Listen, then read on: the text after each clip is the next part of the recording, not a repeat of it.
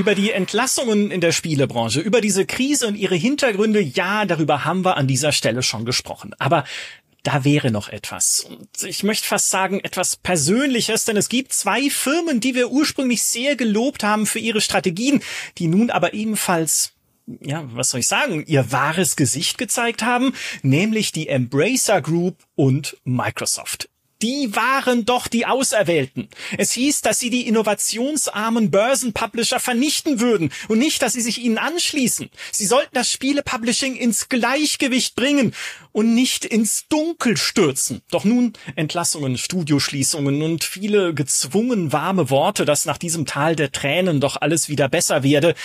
Äh, wird's das wirklich? Ja, das wollen wir doch mal sehen. Hier in diesem Podcast jedenfalls haben wir den High Ground und schauen von oben herab auf Embracer und Microsoft, um sie zu analysieren und vielleicht auch nochmal grundsätzlich über diese Krise zu sprechen. Und mit wem könnte ich das besser als mit dem Obi-Wan Kenobi der Unternehmensberatung erarbeitet bei 1789 Innovations und diskutiert bei Corporate Therapy sowie Critical Infinity. Herzlich willkommen, Human Nagafi. Guten Tag, hi. Kannst du mit diesem Spitznamen was anfangen, der Obi-Wan Kenobi der oh Unternehmensberatung? Mittelmäßig. Ich bin nicht der krasseste Star Wars Mensch, aber äh, ich, ich, ich kann damit leben. Ich, ist bestimmt was Positives. Ist es, ist es. Sehr alles, ich wäre äh, lieber der Darth Vader, weil in der Beratung ist man eher auf der Imperium-Seite, aber alles gut. aber du nicht, du nicht. Das habe ich äh, letztes Mal, als wir miteinander gesprochen haben, in ganz vielen Kommentaren gelesen. Nein, wie könnt ihr einen Berater einladen? Der will doch nur das Schlimmste. Nein, Human will das, was wir auch wollen, nämlich schöne Spiele, gute Spiele. Meistens ja. Ja. Pass auf, äh, Embracer. Ne? Mhm. Äh, wir haben letztes Jahr schon viele äh, schlimme Nachrichten von dort gehört, viele Berichte über Entlassungen. Sie haben Volition geschlossen, den Saints Row Entwickler. Sie haben äh, ja äh, viele Leute rausgeschmissen. Inzwischen weiß man, dass sie hinter den Kulissen 15 Projekte abgesägt haben, die noch gar nicht angekündigt waren. Und jetzt im Januar kam auch noch raus, selbst Piranha Bytes soll äh, geschlossen werden. Ursprünglich sollte es verkauft werden, angeblich, wo sie selber einen Käufer für sich finden sollten innerhalb einer gesetzten Frist, was dann nicht geklappt hat. Dann hieß es, wir haben keinen Bock mehr auf euch. Ähm, bitte verzieht euch. Wie stehst du denn jetzt zu Embracer, das wir damals ja sehr gelobt haben in unseren Podcasts? Ja, also ich muss offen gestehen, mit Piranha Bytes überschreiten sie natürlich eine Linie, äh, die unüberschreitbar eigentlich ist. Es ist erstmal Ruhrpott-Stolz. Ich komme ja auch aus dem Pott.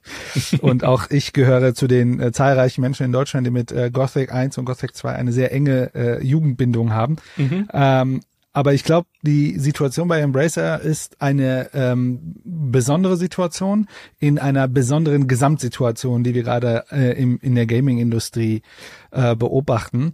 Ich kann da, ich, einige der Dinge, die ich heute erzählen werde, äh, kann ich auch referenzieren auf einen Beitrag von den guten alten Matthew Ball, dem Kollegen, den kennen wir vielleicht noch aus dem Metaverse-Podcast. Oh ja. Der hat eine ganz interessante ich sag mal, Meta-Untersuchungen gemacht, wie insbesondere in den USA sich der Gaming-Markt entwickeln kann. Ich glaube, einige der Datenpunkte, die er dort benennt, sind vielleicht ganz äh, ähm, auch aussagekräftig für so Schlüsse, die man ziehen kann oder nicht. Und ich glaube, äh, um Embracer zu bewerten, würde ich wahrscheinlich erstmal einen Schritt zur Seite machen und sagen, wie ist die Gesamtsituation im Markt und warum mhm. ist Embracer trotzdem nochmal was Besonderes da drin oder ähm, eine besondere Situation, die man bewerten muss. Aber äh, und deswegen würde ich wahrscheinlich, wenn es, wenn ich im ersten Schritt spezifisch auf Embracer angesprochen werde, erstmal sagen, ähm, es ist schwierig, das so, äh, so kontextlos zu beurteilen. Ich glaube, es gab eine Strategie und diese Strategie ist halt am Ende, äh, wie manchmal so Strategien äh, an sich haben, ist nicht aufgegangen, äh, weil gewisse Annahmen nicht eingetroffen sind, die sie gehofft haben, dass wahrscheinlich bleibt oder was äh, oder nicht halt und in dem Fall jetzt nicht. Ja, äh, Annahmen, die viele hatten, äh, die mhm. auch nicht Embracer sind, ähm, was das Wachstum dieser Branche angeht. Und dann sind wir nämlich schon bei Matthew Ball und seinem Essay. Ist immer lustig, wenn du mir ein Essay schickst von Matthew Ball. Entweder äh, liest man darin eine komplette Dystopie, was das Metaverse angeht, oder äh, eine Dystopie, was die Spielebranche angeht. er, ist, er ist nun mal ein, ein Analyst und Vordenker sozusagen. Ja. Er könnte weniger Wörter benutzen. Ja. zwei Stunden Lesezeit von so einem Essay, was man in keine ein Fünftel der Zeit hätte schreiben, äh, äh, Fläche gebraucht hätte an Text. Aber ja, er schreibt ja. gerne. Ja, aber als jemand, der zwei Stunden Podcasts macht, sehe ich mich da außerstande, irgendwie kritisch dem gegenüberzutreten, weil hey, äh, ne, in der Länge liegt die Würze. Ähm, was er aber schön rausarbeitet, ist diese, mh, mm, ja, dieses Paradoxon der mhm. Spieleindustrie aktuell, dass einerseits Spielemarken, bekannte Marken so wertvoll sind heute wie noch nie in der Geschichte. Du hast den Super Mario Film, der über eine Milliarde mhm. US-Dollar einspielt. Du hast The Last of Us, das jetzt gerühmt wird für seine TV-Serie, die auf HBO sogar die meistgeschaute Serie ist seit Game of Thrones, also sogar wohl erfolgreicher als House of the Dragon, das Game of Thrones Spin-off. Du hast Baldur's Gate 3, das mehr Umsatz macht im Verkauf als der Dungeons and Dragons Film im Kino. Du hast Hogwarts Legacy, einen riesigen Erfolg mit, ich glaube, inzwischen über 22 äh, Millionen Verkäufer oder was Warner Brothers mhm. gesagt hat. Und damit weit erfolgreicher ist als die neuen Filme im Potterverse, wo sie ja sogar Fantastic Beasts Teile, die noch geplant gewesen wären, gestrichen haben, weil die sich einfach nicht rentiert haben und kein Geld eingespielt haben. Ja, stattdessen Hogwarts Legacy ist der große Knall, obwohl der Harry Potter auch nicht drin ist. Ne, bei den Filmen hast du gesagt, ja, natürlich laufen die nicht so gut, weil Harry Potter fehlt. Ja, wo ist denn Harry Potter in Hogwarts Legacy? Auch nicht da. Mhm. Trotzdem wahnsinnig erfolgreich. Und selbst so kleine Sachen wie der Film zu Five Nights at Freddy's, der ja auch auf einem Spiel beruht, auf einem Horrorspiel, ähm, und 300 Millionen Dollar einspielt dann bei einem Budget von nur 20 Millionen, ist erfolgreicher als der neue Exorzist. Ja, was auch ein Horrorfilm ist und noch dazu äh, von derselben Firma, auch von Universal. Also ganz viele Beispiele, die wir im letzten Jahr gesehen haben, ne? auch die Größe von Zelda und so weiter, wie, wie stark Gaming aktuell ist und wie verankert Gaming überall ist. Und dann musst du mhm. noch ein Stück über den Tellerrand schauen und siehst Service Games äh, wie in Roblox mit ihren 350 Millionen monatlich aktiven Usern und denkst, wow, ja, also wenn das mal keine Krise ist, dann weiß ich auch nicht, was keine Krise ist. Ja, und dann schaust du weiter in die Industrie hinein und siehst eben das, äh, worüber wir auch schon gesprochen haben, Entlassungen, Studioschließungen, ähm, Probleme aller Orten bis halt hin auch zu Embracer und Microsoft. Mhm. Und der Matthew Ball hat das, hat da verschiedenste Gründe äh, rausgearbeitet einerseits gestiegene Kosten durch die Inflation und interessanterweise auch, das ist vielleicht eine Argumentation, über die wir gleich noch sprechen können, gestiegene Kosten durch eine bessere Behandlung von Menschen, die in den Studios arbeiten, unter anderem, ja. weil man versucht, Crunch zu vermeiden. Ich hätte ja eher gesagt, Crunch-Vermeidung spart Geld, weil man die Leute nicht kaputt sagen. arbeitet. Ja, ja, auf jeden Fall. Das ist ein also, Argument. Wir sind da nicht bei allem auf einer Wellenlänge, was äh, er geschrieben hat. Äh, was aber vor allem eine interessante Beobachtung von ihm ist, ist, äh, oder nicht nur von ihm, sondern auch von Marktforschungsunternehmen, ist, dass die Industrie insgesamt die Gaming-Industrie im Jahr 2023 nur marginal gewachsen ist im Vergleich zum Vorjahr um ein ja. Prozent, vielleicht zwei Prozent. Ne? Je nachdem, ja. wo man guckt, sind die Zahlen ein bisschen unterschiedlich. Aber es ist mehr oder weniger eine Stagnation und das nach einem Jahr 2022, in dem sie ja geschrumpft ist. Mhm. Sogar weil wir alle gesagt haben, der Pandemieboom ist vorbei, es geht zurück, die Leute spielen nicht mehr und dieses die Leute spielen nicht mehr ist eine seiner Kernthesen, die auch auf dem US-Markt sich vor allem wieder, äh, widerspiegelt. Weniger Leute spielen als im Jahr zuvor, also es, ne, haben Leute auch wieder aufgehört zu spielen und diejenigen, die noch spielen, verbringen in Spielen weniger Zeit. Und hm. damit hatte keiner gerechnet. Ja, ich würde gerne die Zahlen nochmal so ein bisschen in den Kontext bringen, weil ich glaube, nominal ist der Markt gewachsen äh, um ein Prozent, aber ja. bereinigt um Inflation ist er geschrumpft. Und ich glaube, jetzt kommt so ein bisschen die Herausforderung. Ähm, also was wir sehen ist anscheinend, das ist äh, äh Konsumausgaben für Spiele scheinen insbesondere, aber insbesondere bei PC und Konsole abzunehmen. Ja. Also äh, man hatte äh, man hatte von 2017, 18, 19 immer wieder Wachstum und 2020 und 2021 gab es die Explosion, dass im Grunde äh, der Gaming-Markt so richtig durch die Decke gegangen ist. Und dann gab es ja die Jahre darauf, wo der Gaming-Markt aber nicht sozusagen Lass, lass, lass mich einen Schritt zu weit. Also die, bevor wir einsteigen in die Jahre drauf, müssen wir vielleicht eine Sache anmerken, ist, dass in dieser Phase 2019, 2020 ähm, die ganzen Gaming-Marktanalysten angefangen haben, Jahr um Jahr Wachstumsraten zu zeigen, die halt immens waren. Ne? Also ja. beispielsweise wurde für 2000, ich muss mal kurz in meinen Unterlagen schauen, für 2025 wurde nochmal ein Max Marktwachstum auf 30 Prozent hochgesagt. Also die Wachstumsraten in diesen Analystenvorsagen waren super hoch. Äh, ähm, weil man anscheinend gerechnet hat, dass eine bestimmte Sektoren sich auf eine gewisse Art und Weise entwickeln. Ne? Cloud Gaming kommt früher, als man gedacht mhm. hatte. Man hat wahrscheinlich VR höher bewertet, als es wirklich äh, gekommen ist. Äh, Mobile ist nicht so gewachsen, wie erwartet war und so weiter. Also aber die Details können wir tatsächlich nochmal stärker einsteigen. Aber was sich halt zeigt, ist, dass diese, diese Ausgabebereitschaft nicht so eingetreten ist, wie, wie es zu erwarten war. Und nicht nur, wie viel Geld man ausgibt, ist anscheinend nicht so geblieben, wie es zu erwarten war, sondern tatsächlich der Anteil der Menschen, äh, das sind jetzt US-Zahlen, aber wir können ja sagen, so ungefähr äh, kann man vielleicht daraus abstrahieren. Sogar die Anzahl der Anteile der Menschen, die spielen, plus die durchschnittliche Stundenzahl, die sie spielen, ist 2018 waren es so bei 67 Prozent und so 12 Stunden, ist dann hochgestiegen bis auf 2020, waren sie bei 79 Prozent aller äh, äh, relevanten Leute in den USA war, haben gespielt. Ähm, und, und zwar mit 14,8 Prozent. Das heißt schon mal zweieinhalb, 2,8 äh, Stunden mehr. Mhm. 2021 haben, wurden, wurde der Anteil ein bisschen weniger, also von 79 Prozent sind sie auf 76 Prozent runtergegangen, aber insgesamt haben die zwei Stunden mehr gespielt, von 14 Stunden auf 16 Stunden. So, und jetzt kommt der Kicker. 2022 ist das aber nochmal runtergegangen auf 73 Prozent, also nochmal drei Prozent weniger, aber die Stundenspielzahl ist signifikant runtergegangen und zwar auf 13 Stunden, von 16 Stunden auf 13 Stunden. Das heißt, nicht nur das Geld, was ausgegeben wurde, sondern die An der Anzahl die Menschen, die spielen, ist runtergegangen und die Stunden sind runtergegangen.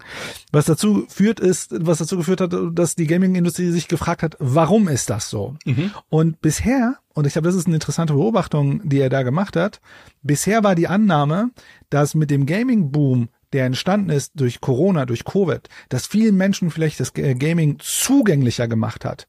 Jetzt die große Aufgabe von der Gaming-Industrie war, diese Leute auch drin zu halten. Jetzt war bisher die Argumentation, dass 2021 und 2022, dass es runtergegangen ist, es im Wesentlichen danach äh, äh, daran lag, dass die Gaming-Industrie nicht nachliefern konnte. Das heißt, die die die die Veröffentlichung in 21 und 22 war nicht gut genug, so dass es erklärt wurde, dass es ein ein Absenken gab und, und dieses nicht gut genug war insbesondere begründet durch Covid, ne, dass die Produktion schwerer wurde mhm. und so weiter und so weiter. Aber jetzt kommt der Kicker. In 23 war aber ein extrem gutes Jahr. Und jetzt funktioniert natürlich das Argument nicht mehr, dass, dass sozusagen der Content nicht mehr gut genug ist, dass nicht genug äh, Konsolen im Markt sind, dass die Grafikkartenpreise und so weiter zu teuer sind. Nee, das ist jetzt, jetzt alles da. Und trotzdem ist es runtergegangen. Das bedeutet, man hat die Leute also die Erweiterung des Marktes war nicht nachhaltig genug, so dass sich plötzlich diese ganzen Modelle, ne, also am Ende wenn man Microsoft ist, Embracer ist oder überhaupt zu den großen Activisions und so weiter gehört, arbeitet man ja mit Modellen. Und mit diesen Modellen versucht man ja den Markt zu antizipieren und baut im Grunde Kapazitäten auf und ab, finanziert Projekte oder nicht. Ne, dann sind auch schlechte Projekte nicht so schlimm und so weiter und so weiter. Mhm. Und das hat sich halt gezeigt, dass äh, also 2023, das, was wir sagen würden, tolles Jahr, ist eher eine Validierung der Modelle oder eine Falsifizierung der Modelle, dass, naja, auch wenn der Content gut ist und da ist, nicht unbedingt der Markt wächst. Das ist sozusagen die eine Seite der Medaille, ne, die Konsumentenseite. Nichts, und gleichzeitig haben wir aber auch eine Situation, dass die Kostenseite teurer geworden ist. Ich meine, das wundert jetzt wahrscheinlich ja. niemand. Spiele werden immer teurer. Also wie du sagst, ne, also das Crunch-Argument ist ziemlich, ziemlicher Humbug. Aber man kann schon argumentieren, dass äh, in den in diesen Jahren ähm, ich sag mal, Benefits besser wurden. Es, waren, es gab eine große Nachfrage nach Talenten und so weiter. Äh, viele Leute wurden abgeworben zu hohen, äh, zu hohen äh, ähm, Ablösesummen sozusagen. Viele sind auch in die Industrie gewechselt. Aber die Nachfrage nach, nach Entwicklerinnen und Entwicklern war ja da. Das heißt, man hat hohe Preise, hohe Gehälter bezahlt und so weiter. Jetzt steht man halt da mit hohen Kapazitäten, hohen Kosten, besseren Arbeitsbedingungen, die über Benefits und so weiter geklärt werden. Aber man hat nicht mehr diese Projektion, die man vorher hatte und steht natürlich jetzt vor einer Situation, äh, die kritisch ist und man muss auch sagen, Spielentwicklung ist insgesamt sehr teuer geworden. Vielleicht nur ein letztes Beispiel. Ähm, ich hatte gesehen, also äh, Matthew Ball hat in seinem Beispiel äh, das Spider-Man äh, PlayStation 4 Spiel Spider-Man 1 hat 100 Millionen gekostet und hat 22 Millionen Units verkauft und Spider-Man 2 hat 315 Millionen gekostet und hat anscheinend unter 10 Millionen Units verkauft. Also man sieht, die Situation scheint auf jeden Fall insgesamt mh, hm, kritisch zu sein, insbesondere aber auf die Projektion und auf den Bau der Aufbau von Kapazitäten, also Mitarbeiterinnen und Mitarbeiter, mhm. die ja sozusagen auf den wachsenden Markt fokussiert war. Ja, um da vielleicht mal einen kurzen, in eine, kurz in eine Seitengasse abzubiegen, weil ich das auch oft lese bei uns in den Kommentaren, äh, wenn es um diese gestiegenen Entwicklungskosten geht, wo Leute argumentieren, ja, aber die sinken doch auch wieder durch generative KI. Mhm. Und das stimmt bis zu einem gewissen Grad. Matthew Ball sagt das auch, ne, wenn wenn generative KI an dem Punkt ist, wo man sie gut einsetzen kann, wo man die Modelle auch ausreichend trainiert hat, damit sie qualitativ hochwertige Inhalte für die Spiele erstellen können, dann hat er mit mehreren Leuten gesprochen, die sagen, ja, das wird die Spieleentwicklung vereinfachen. Dann mhm. könnte es sogar so kommen, dass 50 Leute schon ausreichen, um etwas zu bauen, was heute 100 bis 200 Menschen bräuchte. Sieht nicht jeder so oder alle Personen, mit denen er da irgendwie gesprochen hat. Manche sagen, die Ersparnis sind nur 10 bis 20 Prozent Personal. Andere sagen, du sparst überhaupt kein Personal, aber kannst, wenn du ein Live-Service-Game hast, zumindest schnelle Updates raushauen, um da einfach die Leute äh, mehr am Spielen zu halten. Aber es ist ein Faktor, für die Zukunft. Das ja. kann man nicht leugnen. Trotzdem sind halt durch die Spiele, die wir bisher hatten und insbesondere im AAA-Bereich, die Kosten so hochgestellt, nicht nur weil einzelne Personen teurer geworden sind, ne, weil es teurer geworden ist, auch durch die Inflation die Lebenserhaltungskosten zu decken und die Gehälter gestiegen sind und sowas, sondern weil auch die Ansprüche gestiegen sind. Und Spider-Man 2 illustriert das wunderbar mit 40 Millionen US-Dollar Entstehungskosten alleine für die Zwischensequenzen. Ja. Also Motion Capturing, ne, Sprachaufnahmen, alles was natürlich Skript, Drehbuch, alles was da drin steckt. Das kostet 40 Millionen und das ist noch nicht mal Gameplay, das ist nicht die Spielwelt, die sie nochmal vergrößert haben. Das ist nicht irgendwie Bewegung und Schwingen und Webwings und sonst was, was alles in Spider-Man 2 drin steckt. Es sind nur in Anführungszeichen die, was sind's, fünf Stunden oder über fünf Stunden Zwischensequenzen, mhm. die man sich da anschauen kann. So, und das sind natürlich die Leuchttürme unserer Industrie. Und das sind natürlich auch die Spiele, die wir uns angucken und sagen, ja geil, kann das nicht immer so sein mit mhm. diesen super gemachten Zwischensequenzen? Oder kann es nicht immer so sein wie mit den Animationen von The Last ja. of Us oder The Last of Us 2, wenn ich irgendwie an einem Baum entlang gehe, auf dem Schnee liegt und ich streife mit der Schulter ein Blatt und der Schnee rieselt runter. Ja, also muss ja jemand gebaut haben. Ne? Kann mhm. Wasser nicht immer so aussehen wie in Red Dead Redemption 2? Naja, Rockstar beschäftigt über 1000 Leute, um die Spiele zu bauen. Also ja, es werden bestimmte Dinge einfacher werden in Zukunft, aber gleichzeitig steigen und steigen eben diese Ansprüche. Matthew Ball versteigt sich dann in die wilde These, dann müssten auch die Preise steigen für Box Products, also für Spiele, die halt normal im Handel verkauft werden. Wo man auch wieder streiten kann, ne, Preissteigerung, ist das immer der richtige Weg? Ist es nicht vielleicht auch besser, neue Zielgruppen zu erschließen? Und da liegt jetzt der Hase im Pfeffer, das ist genau das, was du auch gerade gesagt hast wir haben in der Pandemie oder nach der Pandemie, nach diesem Boom gesehen, die Industrie kann die Leute nicht halten, die neu mhm. ins Gaming gekommen sind. Die hören wieder auf, weil sie interessantere Dinge finden, weil sie Dinge finden, die ihnen mehr geben, weil sie lieber Freizeit woanders verbringen. Also reicht es offensichtlich nicht, wie die Industrie ja momentan vorexerziert, einfach die ganze Zeit Reboots, Remakes, Fortsetzungen und bekannte Marken durchzuwälzen, bis es nicht mehr geht. Ja, die Industrie braucht Innovation. Und ich glaube, das ist das, was im Grunde den, äh, den Markt erweitert, Leute drin hält oder nicht. Vielleicht noch ein Gedanken zu dem Thema äh, künstliche Intelligenz. Mhm. Ich glaube, bei künstlicher Intelligenz müssen wir, also die, die Frage ist, wo gucken wir auf den Markt? Oder wie gucken wir auf den Markt? Gucken wir auf dieser, auf sozusagen dem High-End ähm, das, was du gerade sagst, bei, wenn wir uns Spider-Man 1 angucken, dann soll ja Spider-Man 2 noch spektakulärer sein und so weiter. Ja. Es muss noch größer sein, es muss noch mehr, was auch immer haben. Und damit wären sie in der Regel teurer. Und da kann natürlich KI in irgendeiner Stelle vielleicht Kosten einsparen. Und ich bin davon überzeugt, dass der Kapazitätsabbau derzeit auch natürlich im Hinterkopf hat, KI wird da auch nochmal Kapazitäten freimachen in den nächsten Jahren, in den nächsten Projekten, die es gibt. Also ich kann mir vorstellen, dass viele der aktuellen Projekte das schon im Hinterkopf haben. Mhm. Nichtsdestotrotz glaube ich, dass es trotzdem teurer wird. Weil wir bewegen uns ja an der Stelle, wo das, das Geld, also an vielen Stellen ist ja Geld, also die Großen haben ja das Geld und die wollen das Geld ja sicher investieren. Und dann ist es natürlich also sie sehen das sinnvoller investiert in GTA 6 als 17 kleine Projekte, die, oder wahrscheinlich 7000 kleine Projekte, wenn man GTA 6 Budget nimmt, oder ja. 70.000. Aber, ähm, aber es ist für sie da sinnvoll investiert und natürlich wollen sie da immer mehr Geld hinschieben, weil ja hinten raus sozusagen sie sagen, das Geld dort investiert bringt mir dort natürlich mehr.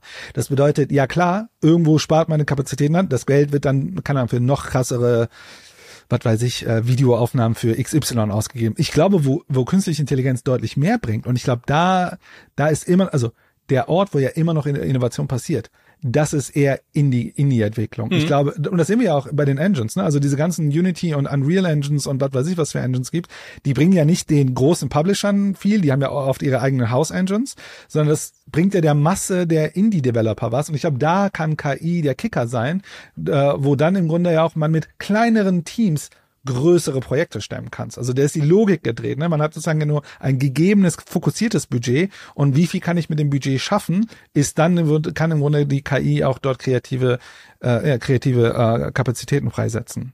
Ja, im Indie-Bereich ist es ja eh, also für Indies, zumindest für erfolgreiche Indies, ist es ein Segen, was da passiert. Aber wir dürfen ja auch nie vergessen, im Indie-Bereich scheitern, das ist jetzt eine aus, dem, aus der Luft gegriffene Zahl, aber ich illustriere einfach nur, 80 Prozent, 90 Prozent der Projekte. Ne, dadurch, dass so viel erscheint, so viel rauskommt, wir wissen irgendwie auf Steam allein die 12.000 Releases oder so im Jahr. Mhm. Im Indie-Bereich gibt es so viel Umwälzung, so viel Kreativität, so viele coole Leute, die engagiert dran arbeiten, aber die Spitze des Eisbergs, die erfolgreich ist am Ende und über die wir halt auch nur sprechen, weil so ist man als Mensch. Man konzentriert sich auf die Erfolge und sagt, Mensch, Hades, das war doch klasse. Und äh, all die anderen. Mhm. Jetzt fällt mir nichts ein. Into the Breach, mein Gott, dass ich immer hochhalte und solche Sachen. Ne? Das sind, da siehst du doch, wie stark der Indie-Markt ist. Ja, vollkommen richtig. Da siehst du, wie stark er sein kann. Aber für viele andere ist er sehr, sehr schwach, weil sie es nicht schaffen, ihre Spiele an die Leute zu bringen, weil ihnen die Sichtbarkeit fehlt auf den Plattformen, weil ihnen irgendwie ein Partner fehlt, der sie sichtbarer machen kann, Publisher halt oder sowas. Also auch wieder schwierig. Ne? Überall Schwierigkeiten, wohin das Auge blickt. Wenn wir jetzt gleich nochmal besonders über Embracer sprechen und auf die angucken, ne, dann ist nochmal der Kern, du hast es vorhin schon gesagt, diese Wachstumsprognosen, mhm. die gemacht wurden. Ne, dass halt gesagt wurde, und das ja jetzt auch nicht völlig äh, aus dem luftleeren Raum gegriffen, es hat gesagt ja. wurde, ja klar, Mensch, diese Industrie wächst jetzt 10 Prozent pro Jahr oder sogar 30 Prozent pro Jahr, ja. weil so viele neue Leute werden spielen. Es wird so einen Gaming-Boom geben jetzt die nächsten Jahre. Ja, wer ist nicht da? Und ja, wenn ich dann halt als Embracer-Gruppe zu meinen Investoren gehe, die ich gerne hätte, um weiteres Wachstum dieser Firma finanzieren zu können, für alle, die Embracer nicht kennen, das ist die Firma, die alles aufkauft, was nicht bei drei auf den Bäumen ist. Ne? Unter anderem äh, Koch Media, also PlayOn heute, Deep Silver, äh, THQ Nordic gehört zu denen, Gearbox haben sie eingekauft, Saber Interactive, äh, logischerweise Volition, das sie jetzt schon wieder geschlossen haben, das Saints Row Studio, und ganz viele kleine Entwicklerstudios, Milestone zum Beispiel in Mailand in Italien, die früher World Rally Championship gemacht haben und sowas. Also die haben eingekauft, eingekauft, eingekauft, Studios und Marken und das haben sie finanziert mit dem Geld von Investoren, das sie bekommen haben, weil sie denen versprochen haben, naja, der Gaming-Boom kommt und schaut mal, die ganzen Analysten sagen es ja auch, also gebt uns doch Geld für unser Wachstum, ihr kriegt das zigfach zurück, vielleicht nicht zigfach, aber mehr auf jeden Fall. Hm. Ja, also du machst äh, gerade natürlich äh, den einen Case auf, äh, ähm, Investorengeld. Mhm. Also wir, wir haben eine Zeit gehabt, wo es sehr viel Investorengeld gab, ne, um Projekte zu finanzieren und so weiter. Äh, ich hatte mir dazu auch eine Studie, äh, eine Übersicht angesch angeschaut, dass in 21 und 22, also in 21 und 22 sind die in das Venture Capital und äh, Investmentgeld 51 Prozent runtergegangen. Ne? Also da, da ist super viel Geld auch rausgezogen worden. Und vielleicht, äh, um, um noch eine Sache hier deutlich zu machen, also wir reden gerade darüber, mh, warum aktuell Studios äh, äh, äh, abbauen, Kapazitäten abbauen, entlassen oder Studios äh, geschlossen werden. Man muss aber dazu sagen, im, viele der Studios sind jetzt nicht unbedingt stehen da gerade von einem Aus oder so, ne? Also es ist relativ alles, also Microsoft, die jetzt gerade Entscheidungen getroffen haben, ihre Studios äh, nochmal ähm, Kapazitäten abzubauen und Mitarbeiter zu entlassen. Das ist die das beste Jahr in der Microsoft-Geschichte äh, und so weiter. Ich glaube, was wir auch gerade beobachten, ist, es findet jetzt basierend auf den neuen Daten, auf den neuen Prognosen der Zukunft. Was wir gerade erleben, ist eine Portfoliobereinigung. Mhm. Das heißt, die ganzen Studios gehen jetzt in, durch ihr Portfolio durch, ne, sagen, ey, 23, krass erfolgreiches Jahr. Wann schaffen wir denn wieder so viele gute Spiele rauszuhauen? Oh, keine Ahnung. Und wenn sie sogar raushauen, wissen wir nicht mal, ob wir das bekommen, was wir erwartet haben, ja. was wir bekommen. Also streichen sie jetzt gerade Projekte raus. Und das sind halt die Kapazitäten, die abgebaut werden. Das heißt, ganz viele Studios würde ich jetzt erst im ersten Schritt argumentieren, insbesondere wenn wir Richtung Microsoft schauen, haben es vielleicht gar nicht sozusagen das ist jetzt nicht sozusagen, die stehen vor der Insolvenz da, aber ich glaube, ich glaube, die haben ein anderes Thema. Die, was sollen wir mit den Leuten machen? Wir haben die Projekte nicht mehr. Und dazu muss man sagen, USA ist natürlich anders, was äh, Mitarbeiter, äh, mhm. Arbeitnehmerrechte angeht, anders als in Deutschland. Ähm, jedoch ist es bei Embracer anders. Bei Embracer gibt es, ich sag mal, verschiedene Faktoren, die mich äh, zum Teil wütend machen, zum Teil kann ich sie nüchtern betrachten. Welche das sind? Wut. Ja, ja, so bin ich. Ich schwanke immer zwischen Nüchternheit und Wut. Das ist so sind meine zwei Aggregatzustände. Welche das sind, das schauen wir uns gleich an. Jetzt gibt's erstmal kurz Werbung. Ey, Branchenkrise, Geschäftsberichte lesen, da haben wir uns ein ganz schön sportliches Thema ausgesucht für heute. Ja, ich weiß aber nicht, ob ich das schon gelten lassen würde, für deinen Neujahrsvorsatz mehr Sport zu machen, Micha.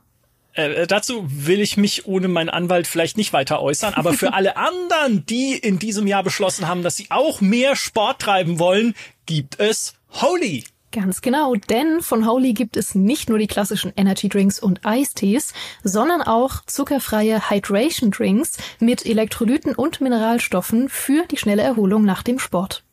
Und die schmecken auch noch gut. Also wirklich, bisher gibt's drei Geschmacksrichtungen, nämlich Strawberry Kiwi, Pink Grapefruit und meinen bisherigen Favoriten White Peach, weil Pfirsich geht immer. Und jetzt kommen noch zwei neue Sorten dazu, nämlich Pear und Cranberry. Also Birne und äh, großfrüchtige Moosbeere.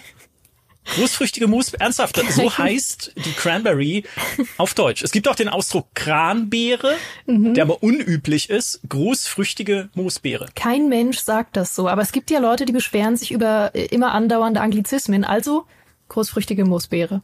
Das ist mein neuer Gamertag auf Xbox Live. Großfrüchtige Moosbeere 83 hat sie zur Freundesliste hinzugefügt. Oh, das ist mein großer Traum, ehrlich gesagt. Warum nimmst du eigentlich nie meine Freundschaftsanfrage an? Aber anderes Thema. Äh, bleiben wir bei Holy, genau. Äh, ich habe sie beide probiert. Mein Favorit ist tatsächlich Birne, weil ich liebe Birne und es gibt relativ wenige Dinge einfach mit Birnengeschmack. Ich weiß noch, wie wir mal monatelang, zumindest kommt es mir in meiner Erinnerung so vor, monatelang nach einer Birnenmarmelade gesucht haben. das ist einfach super selten. Ich war super, also wirklich froh, als ich äh, die Ankündigung gesehen habe, hey, es gibt jetzt Birne von Holy. Mir, mir schmeckt's. Ich mag das sehr gern. So, und wenn ihr noch keine Ahnung habt, ob euch das vielleicht schmeckt oder was euch generell schmecken könnte, dann können wir euch an der Stelle mal wieder das Starter-Set Deluxe empfehlen. Das ist super dafür geeignet, um sich wirklich einmal quer durchs ganze Sortiment zu testen, ohne schlechtes Gewissen. Das kostet nämlich nur 49,99, ähm, also 20 Euro weniger, als wenn ihr das Ganze einzeln kaufen würdet. Und das Ganze noch vor Abzug unseres Gutscheins, zu dem wir gleich noch kommen. Drin steckt ähm, einmal ein 14er Probier Probierpaket für Holy Energy, einmal ein 14er Probierpaket für Holy Ice Tea und zwölf verschiedene Hydration Drinks und dazu natürlich noch den Shaker zum Zubereiten.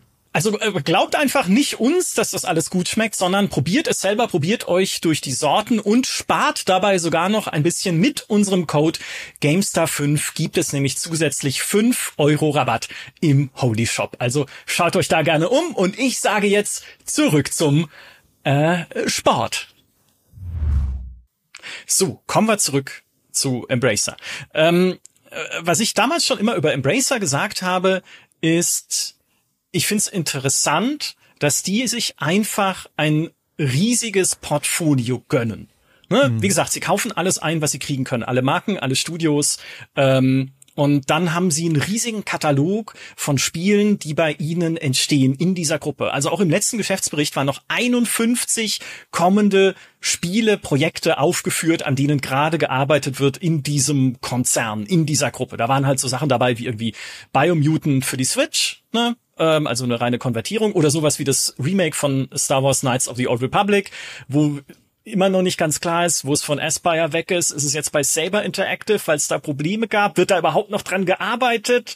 Jason Schreier sagt ja, Jeff Grubb, auch ein gut vernetzter Industrie-Insider, sagt nein, da arbeitet keiner mehr dran. Äh, der Chef von Embracer sagt, ich sag da gar nichts mehr zu, weil alles wird mir eh nur irgendwie im, im Mund umgedreht und im Internet gepostet. Also Ah, das macht mich wütend, ja. Ähm, und äh, also solche Sachen äh, standen da aber auch noch drin. Und es ist halt ein riesen Wust an Spielen, wo ich, wenn ich böse wäre, dir jetzt schon sagen kann, bei der Hälfte davon weiß ich, das wird kein großer Erfolg. Mhm. Weil sie einfach entweder nicht äh, groß genug sind als Marken oder weil sie nicht neu genug sind als Idee oder weil sie Fortsetzungen sind von Spielen, wo ich denke, wer braucht sie denn so richtig? Und das ist, glaube ich, so ein, so ein Kernproblem von Embracer. Es wirkt zu sehr nach Hit und Miss, was sie machen. Mhm. Sie haben immer wieder coole Sachen dabei. Also sowas wie Dead Island 2, was nach all den Jahren des Hin und Hers zwischen verschiedenen Entwicklerstudios echt ein gutes Spiel geworden ist, mit äh, über eine Million Verkäufer am ersten Wochenende alleine. Ja, ein mhm. Erfolg gewesen. Dann finanzieren sie aber auch via Koch Media, Deep Silver, Playon, wer auch immer da das sein möchte, also Playon sagen wir jetzt einfach mal, der Name ändert sich so oft, weiß ich auch nicht, ähm, finanzieren sie Payday 3, was dann rauskommt, technisch unausgereift, spielerisch auch unausgereift. Äh, die Leute gehen wieder zurück zu Payday 2, selbst wenn sie es gekauft haben. Embracer sagt zwar, ja, okay, unser Investment ist wieder drin, aber wo du denkst, okay, ja, ist aber nicht gut geworden, Leute. Ne? Also mhm. da hat irgendwie dann wieder die Steuerung gefehlt. Dann kommt sowas wie Remnant 2 über Gearbox Publishing, was sich über zwei Millionen Mal verkauft hat bisher, wieder erfolgreich. Dann kommt Jack the Lions 3, was sehr gut aufgenommen wird. 88 Prozent, in 89 Prozent sogar positive Steam-Reviews. Bei der GameStar äh, völlig zu Recht zum besten Strategiespiel des Jahres gewählt. Aber dann guckst du auf Steam, das hat nur knapp über 1000 gleichzeitig aktive Spielerinnen und Spieler momentan im Durchschnitt. Also kein so durchschlagender Erfolg. Dann finanzieren sie sowas wie Hot Wheels Unleashed 2. Okay, die Fortsetzung von einem Spiel, was echt gut gelaufen ist damals, was auch von Sony äh, ordentlich gepusht wurde auf der PlayStation. Ähm, und jetzt hat das auf dem PC zumindest, wo man die Zahlen einsehen kann, im Durchschnitt 22 gleichzeitig aktive Menschen bei Steam. 22. Wow. Und dafür haben sie Milestone übernommen. Ne? Das Studio, das früher World Rally Championship gemacht hat. Also es ist immer so ein, ja, ich sehe, dass ihr paar Dinge in eurem Portfolio habt, die gut laufen können, aber ihr macht halt auch einen Haufen Sachen, die nicht gut laufen können und das kann keine gute Strategie sein oder keine sichere Strategie, ne, was Wachstum angeht. Weißt du, wie du das siehst? Mm, ja. Also ich glaube, wenn man einen Schritt zurückgeht und sagt, man befindet sich jetzt in 2021 und äh, äh, äh, schaut sich diese Embracer-Situation an, dann würde man sagen, also ich glaube, das Mindeste, was ich ziehen würde, ist, ich würde sagen, es ist ein mutiger Schritt, den sie machen. Mhm. Denn diese Logik von, okay, wir haben dort draußen Studios, die machen gute bis mittelgute Arbeit. Und wenn wir die aufkaufen, weil ich glaube, äh, den, den einen Schritt, den man machen muss, man muss vielleicht im ersten Schritt äh, Embracer als eine Investmentfirma sehen, ja. was im Grunde ein Portfolio an Investments hat. Und im Grunde, wie man so ein Investmentportfolio aufbaut, man versucht im Grunde ein paar sehr erfolgreiche da drin zu haben. Ne, man, äh, das, die Herausforderung ist ja auch, man, man weiß ja gar nicht, welches Produkt erfolgreich wird, äh, wird oder nicht. So, ne? da, da können wir ganz lange drüber streiten, aber ich glaube, es ist schon sehr viel Geld in Spielen geflossen, wo man am Ende äh, daraus nichts wurde. Äh, klassischerweise ist das ja auch einer der Gründe, warum man gerne auf Fortsetzungen und Remakes setzt, weil man sagt, naja, da ist die Chance, dass es sich wiederholt, besser als nicht und mhm. am besten noch jährliche äh, jährliche Iteration. Dann muss man im Grunde die Playerbase nur einmal shiften, dann geht's schon irgendwie oder oder noch besser Live-Service-Game, aber na, das ist eine ganz oh. andere Story. Ja. Genau. Also ich würde sagen, erstmal diese Strategie zu fahren, sagen, ey, der der Gaming-Markt und wenn wir in 2021 sind, wenn wir schon sagen, der Gaming-Markt re restrukturiert sich gerade ein bisschen. Es kommen Haufen Leute rein in, in, diese Industrie, Geld fließt in die Industrie, Industrie, jeder sagt, das ist das äh, größer als alles andere. Und dann zu sagen, ja, wir fahren mal so eine Portfoliostrategie.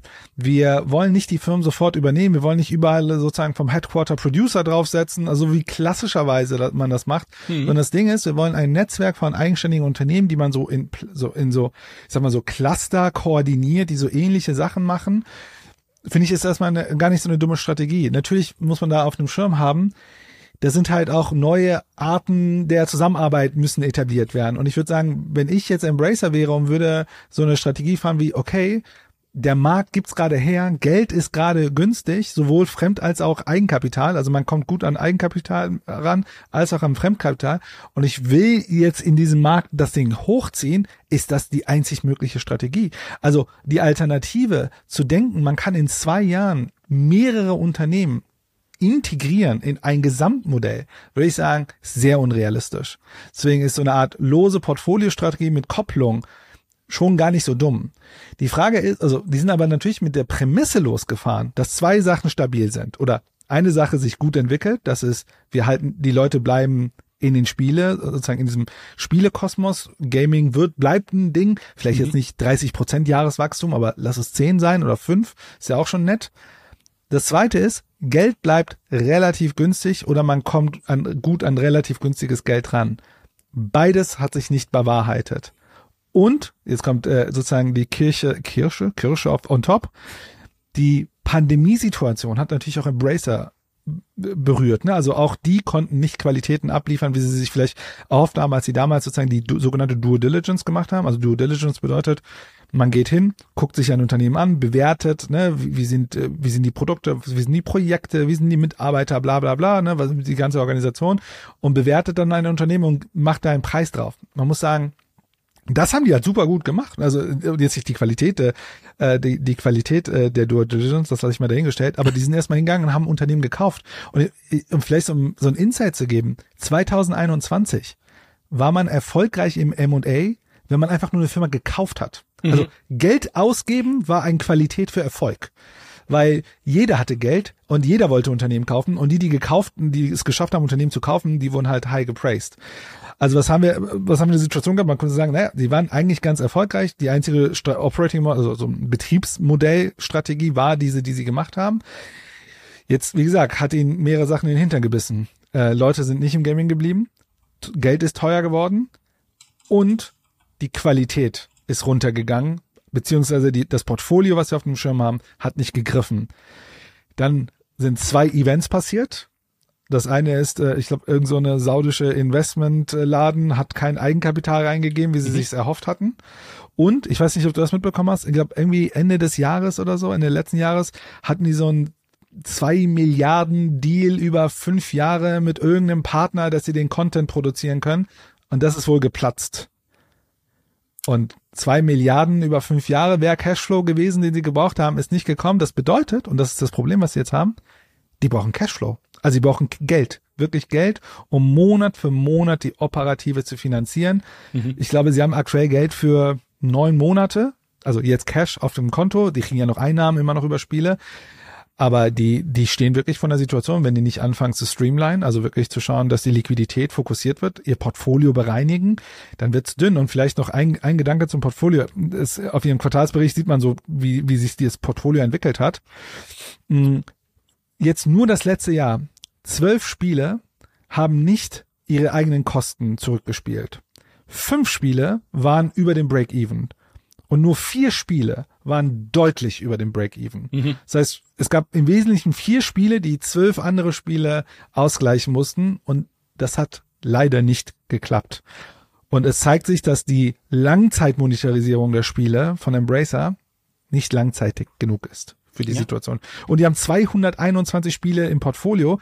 Und wenn man jetzt sozusagen die, diesen Benchmark annimmt und auf diese 221 Spiele überträgt, dann wird man sich die Frage stellen, vielleicht sollte man nicht alle 221 Spiele produzieren. Das heißt, man muss Projekte streichen. Und das ist in der Situation, wo sie aktuell stehen. Und dann streichen sie ein neues Deus Ex. Da wird's, das ist der Punkt, wo es persönlich wird. Ja, ihr könnt nicht einfach ein Deus Ex streichen, ohne bei mir vorher anzurufen. Ähm, auch im Zuge der Entlassung dann bei Eidos Montreal, was sie ja erst auch neulich sozusagen übernommen haben äh, von Square Enix. Ach, da werde ich sauer. Und dann guckst du halt weiter in ihr Portfolio und sie sagen, sie haben große Hoffnungen für Outcast A New Beginning und das neue Alone in the Dark. Ich hätte auch gern große Hoffnungen für die beiden. Ich mag beide Marken sehr gerne, aber ich habe nicht umsonst mit Fritz ein Sorgenkinder-Video drüber gemacht, warum diese Spiele wahrscheinlich oder womöglich kein großer Erfolg werden, weil darauf nämlich nicht viele Leute warten. Mhm. Kann immer noch eine Überraschung passieren natürlich, aber ah, dann gibt's ein neues South Park Spiel. Und du denkst, okay, kann gehen, ja, also vielleicht ganz lustig als Marke. Ähm, es gibt Tempest Rising, auf das ich mich sehr freue, weil das halt so neues Command Conquer ist von der ganzen Inszenierung und von dem, wie es sich spielt her. Aber du hast, ah, der Markt ist halt auch nicht mehr so richtig da für diese Echtzeit-Strategiespiele. Und es, also, ich würde ihnen ja wirklich bei all diesen Sachen großen Erfolg gönnen, aber das meinte ich vorhin, dann liest du diese Liste durch und denkst schon so, wird schwierig. Ne? Also mindestens bei ein paar Titeln. Gothic Remake, da kann immer noch alles schiefgehen oder es kann glücken. Ja? Also ist auch noch so ein Ding, was irgendwie äh, ja Hit oder Miss werden kann. Also schwierig. Wenn du, wenn man dann aber ihr Portfolio ein bisschen, ein bisschen wälzt, gut, einerseits, was äh, sehr erfolgreich für sie ist, ist der Bereich Entertainment und Services.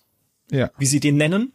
Und das ist zum einen Middle-earth Enterprises, das inzwischen ja. auch zu ihnen gehört, die Vergabefirma für die Herr der Ringe Buchlizenz, die äh, Geld gedruckt hat, scheinbar zuletzt aufgrund einer Herr der Ringe Variante von Magic the Gathering.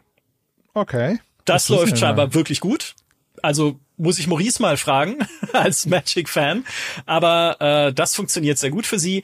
Ähm, und dann sind natürlich auch noch sowas in ihrem Konzern wie Asmodee, die Brettspielfirma ja. aus Frankreich, die halt auch Brettspielumsetzungen natürlich macht zu ihren Spielen, aber auch natürlich drüber hinaus ein Haufen Brettspiele. Das läuft auch okay, glaube ich.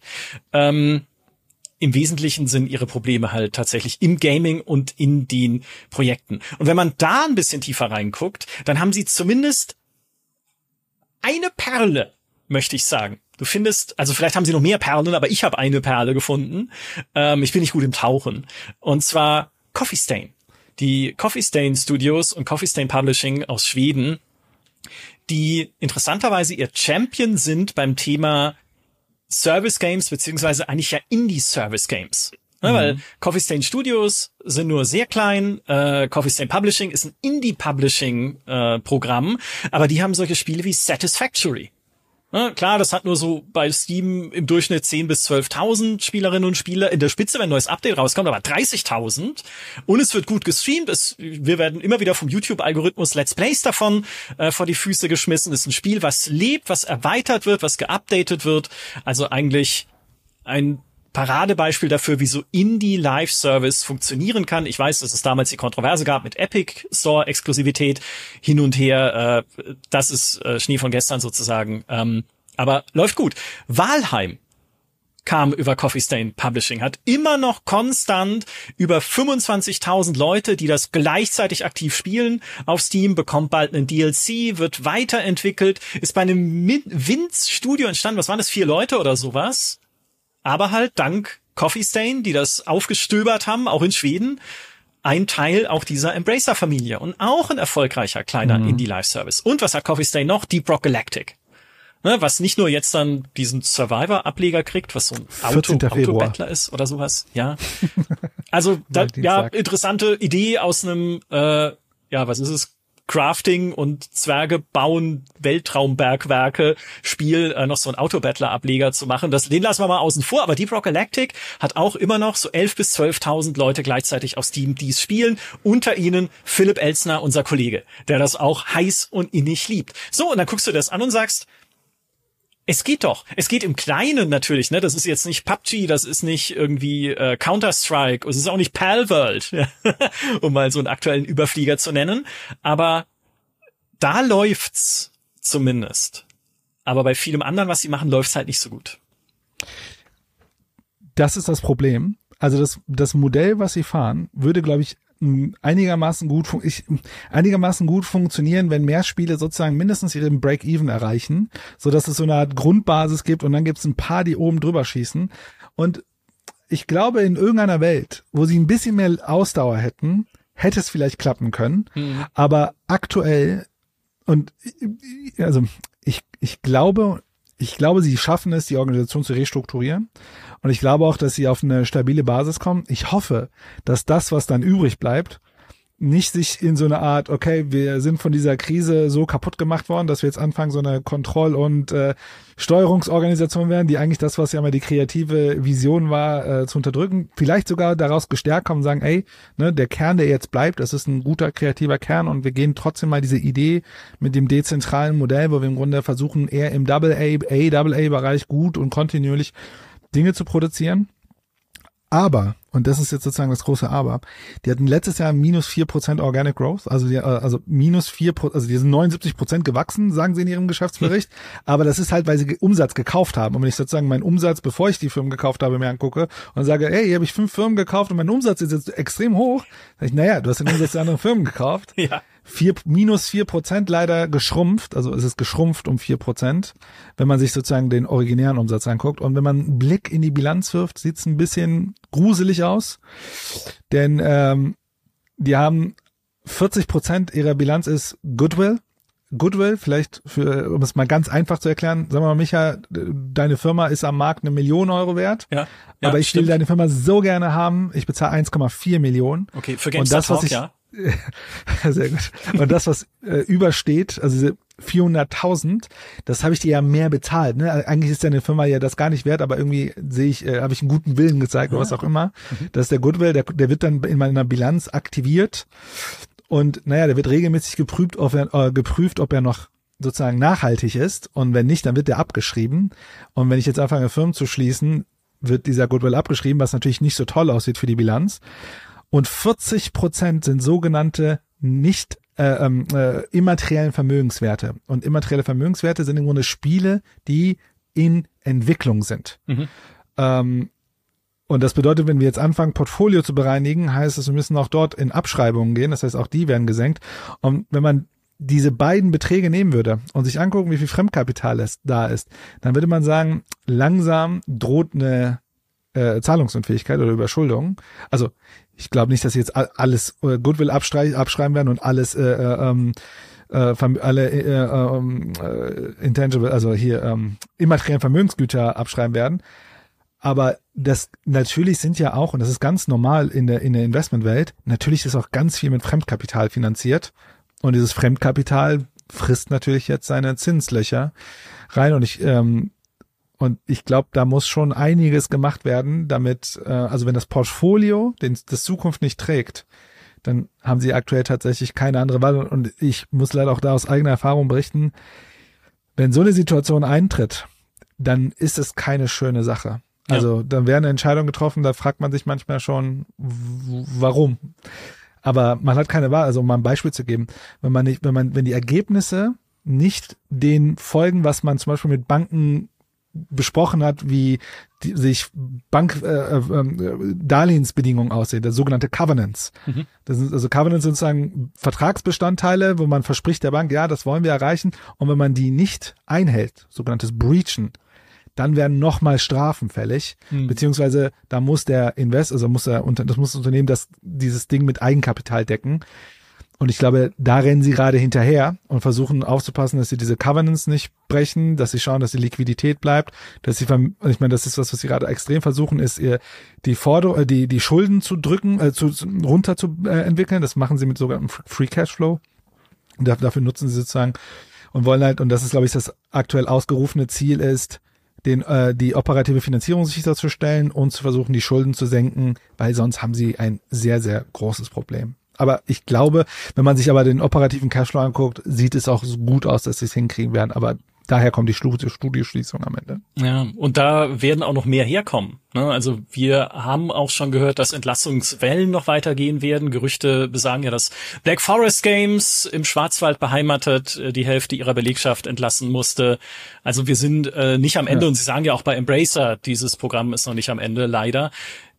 Es kann sein, dass Ja. sie noch Teile ihrer äh, Unternehmensfamilie auch wieder abstoßen. Ne? Wie gesagt, für Piranha Bytes haben sie einen Käufer gesucht. Gearbox wurde wohl schon ein Käufer gesucht, aber keiner gefunden. Nochmal zur Erinnerung, ne, Gearbox haben sie damals für 1,4 Milliarden US-Dollar übernommen, wobei nicht die ganze Summe ausgezahlt wurde, sondern ein Teil davon war erfolgsabhängig. Wenn man sich anguckt, was Gearbox seitdem gemacht hat, kann es nicht so erfolgreich gewesen sein. Also Genau. da haben sie, ja, Ich glaube, es sind keine 1, irgendwas Millionen mehr. Nee, ich glaube, es ist ein bisschen weniger geworden dann dadurch. Ja. Aber ne, was hat Gearbox veröffentlicht seit der Übernahme? Das war Tiny Tina's Wonderlands und Tales of the Borderlands. Ähm, zwei Titel noch in Zusammenarbeit mit 2K. Und sie haben halt ein paar Titel im Publishing gehabt, unter anderem Remnant 2. Aber jetzt? Was kommt jetzt? Gearbox selbst hat Borderlands 4 vielleicht hoffentlich. Borderlands 4 irgendwie, ja, aber kommt das? Ist nicht angekündigt, ja? Also scheint noch ein bisschen weiter weg zu sein. Und im Publishing haben sie Hyperlight Breaker, was toll ausschaut.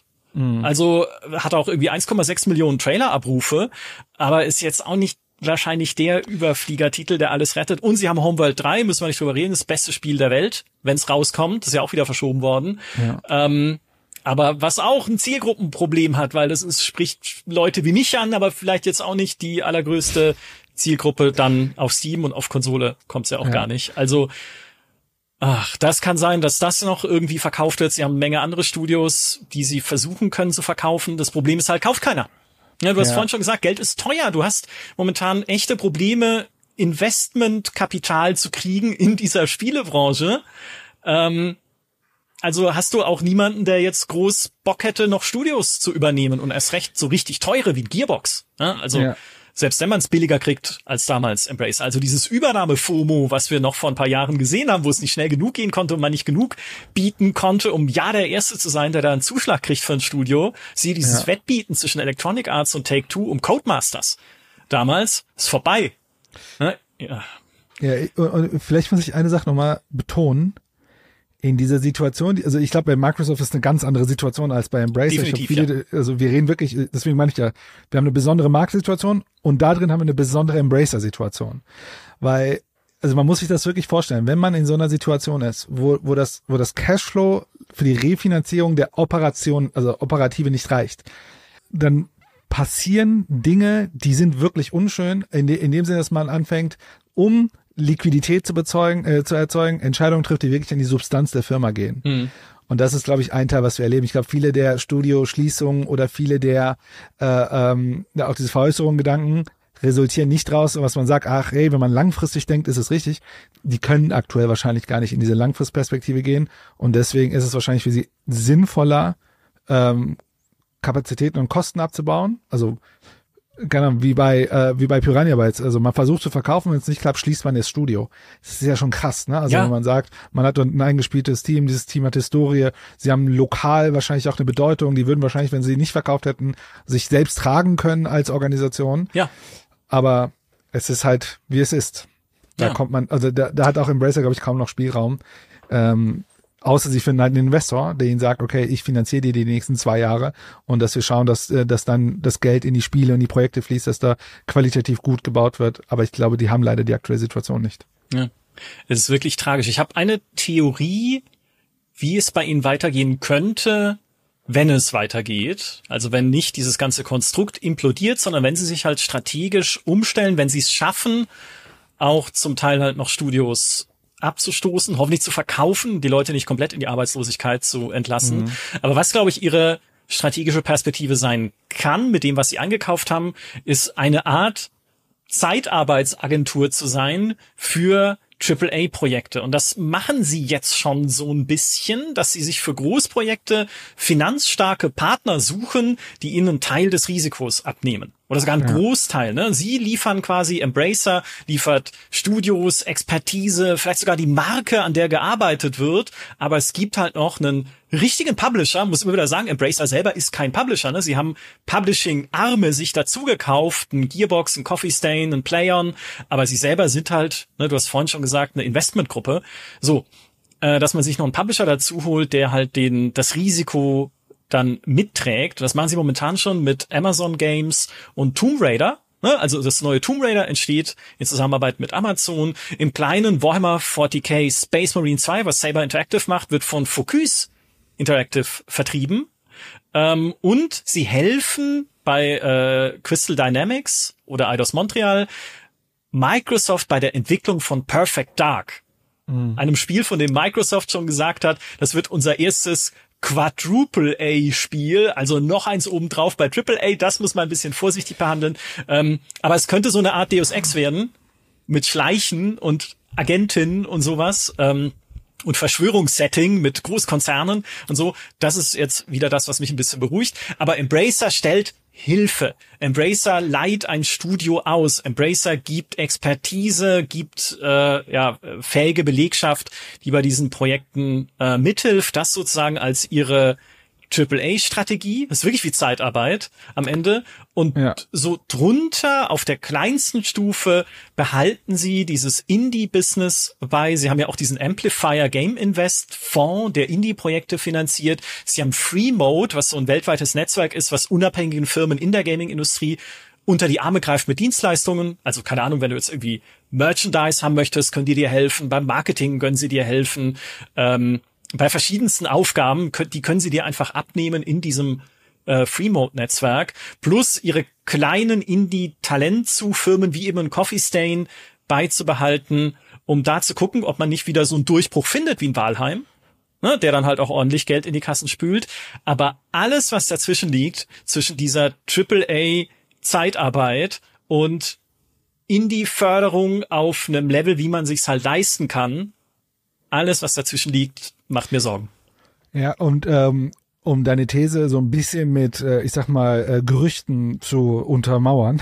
das ist keine gute Mauer. Das ist, ja, ja, genau. Das ist GameStar Talk. Herzlich willkommen. Wir untermauern das jetzt mal mit Gerüchten. also sozusagen World on the Streets war, dass dieser zwei Milliarden Deal über fünf Jahre, der dann geplatzt ist, wohl auch genau so ein Deal war, mhm. für einen der großen im Grunde Content zu bauen für die nächsten fünf Jahre, Microsoft, AW, Amazon oder so, ja. was aber dann leider geplatzt ist.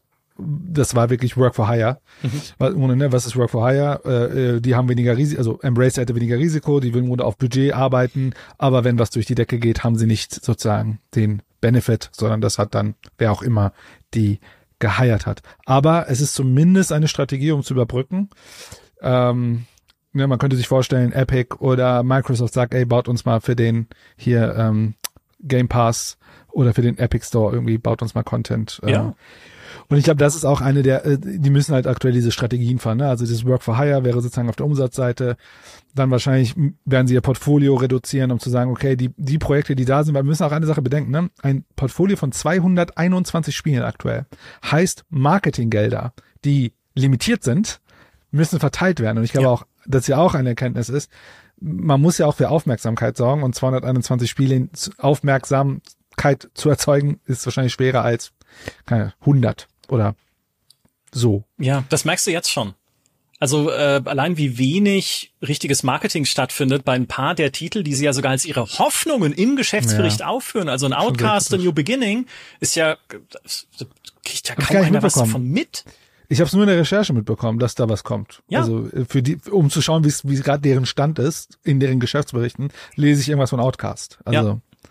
Weißt du, was für mich immer, äh, das hat jetzt damit wenig zu tun, oder vielleicht doch am Rande, was für mich immer ein todsicheres Zeichen dafür ist, dass ein Publisher Probleme hat, wenn sie Werbung schalten auf ihrem eigenen YouTube-Trailer-Kanal. Immer, dass wir Werbung schalten, äh, ah, okay. unter anderem auf unserem YouTube-Kanal, ist klar, weil wir verkaufen ja keine Spiele.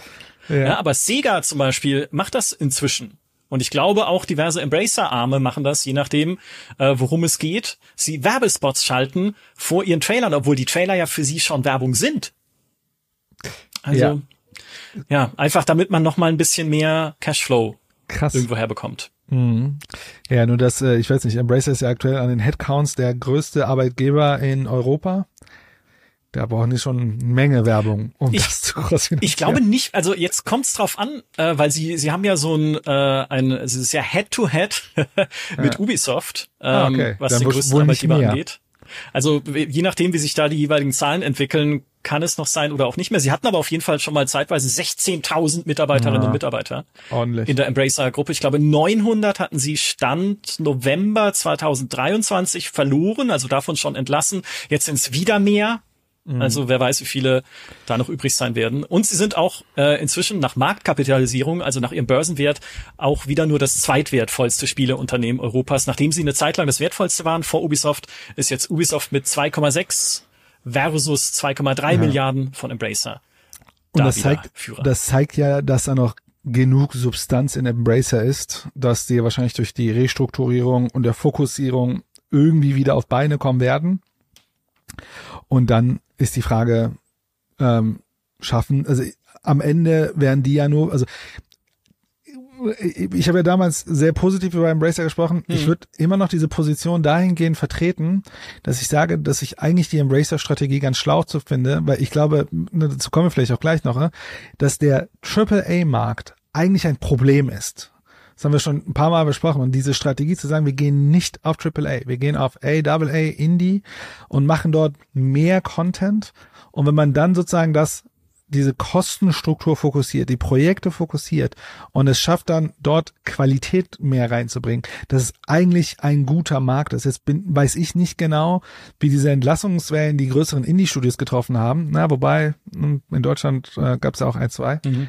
Ähm, aber dass ich glaube, diese Entlassungswellen sind ja insbesondere auch ein große Studios Problem.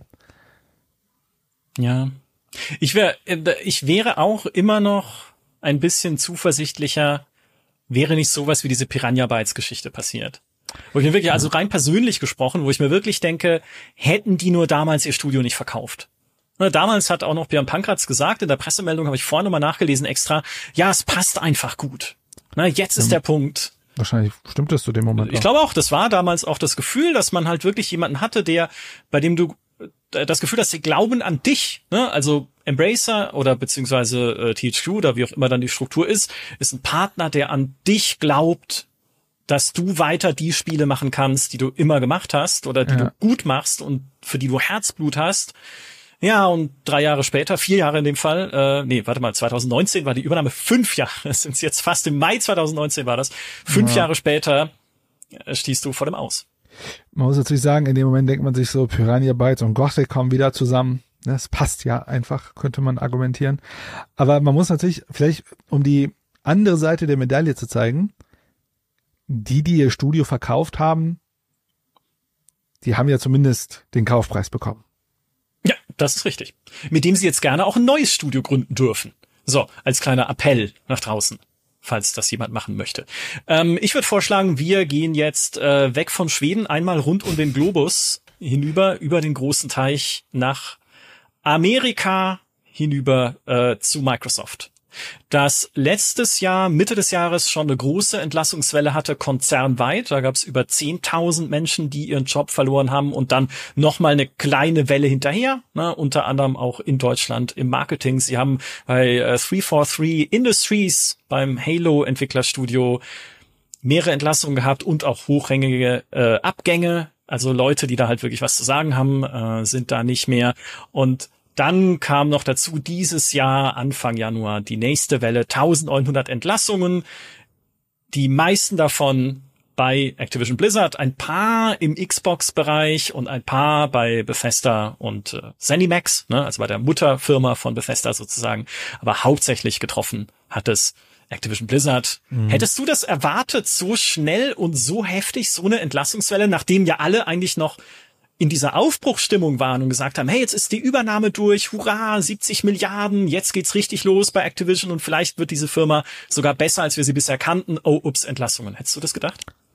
Äh, absolut nein. Mhm. Ähm, und ich sag mal, ich, ich habe auch mal Projekte mit, wo Merger und so weiter gemacht wurden und wo man auch geschaut hat, dass man über Zeit sozusagen Bereiche zusammenlegt und man versucht ja auch sowas also Ne, früher hat man das wahrscheinlich sehr brutal gemacht, aber heutzutage will, ne, es hat ja auch ganz viele Kulturimplikationen. Man will ja auch ein guter Arbeitgeber sein in einem Markt, wo der, wo ja die Arbeitnehmerseite auch immer herausfordernder wird, sie zu halten und so weiter mhm. und überhaupt zu gewinnen, dass man dann versucht, über halt Leute gehen, aber man stellt nicht ein, sozusagen, das ist ja sozusagen die Strategien, die heute man versucht, insbesondere wenn es ein, wenn ein Unternehmen sehr gesund ist und deswegen war ich extrem überrascht ähm, bei Activision Blizzard, ähm, das erste natürlich, was einem durch den Kopf geht, ich habe dazu jetzt nichts Detailliertes gefunden, ist natürlich, dass man Synergien schaffen will. Ich sag mal in quote unquote Synergien, und das kann ich mir gar nicht vorstellen bei Activision Blizzard, weil Synergien heißt ja, man muss jetzt Bereiche zusammenlegen. Also ich so Oper, also ähm, so Backoffice-Bereiche, Service-Bereiche und so weiter. Hm.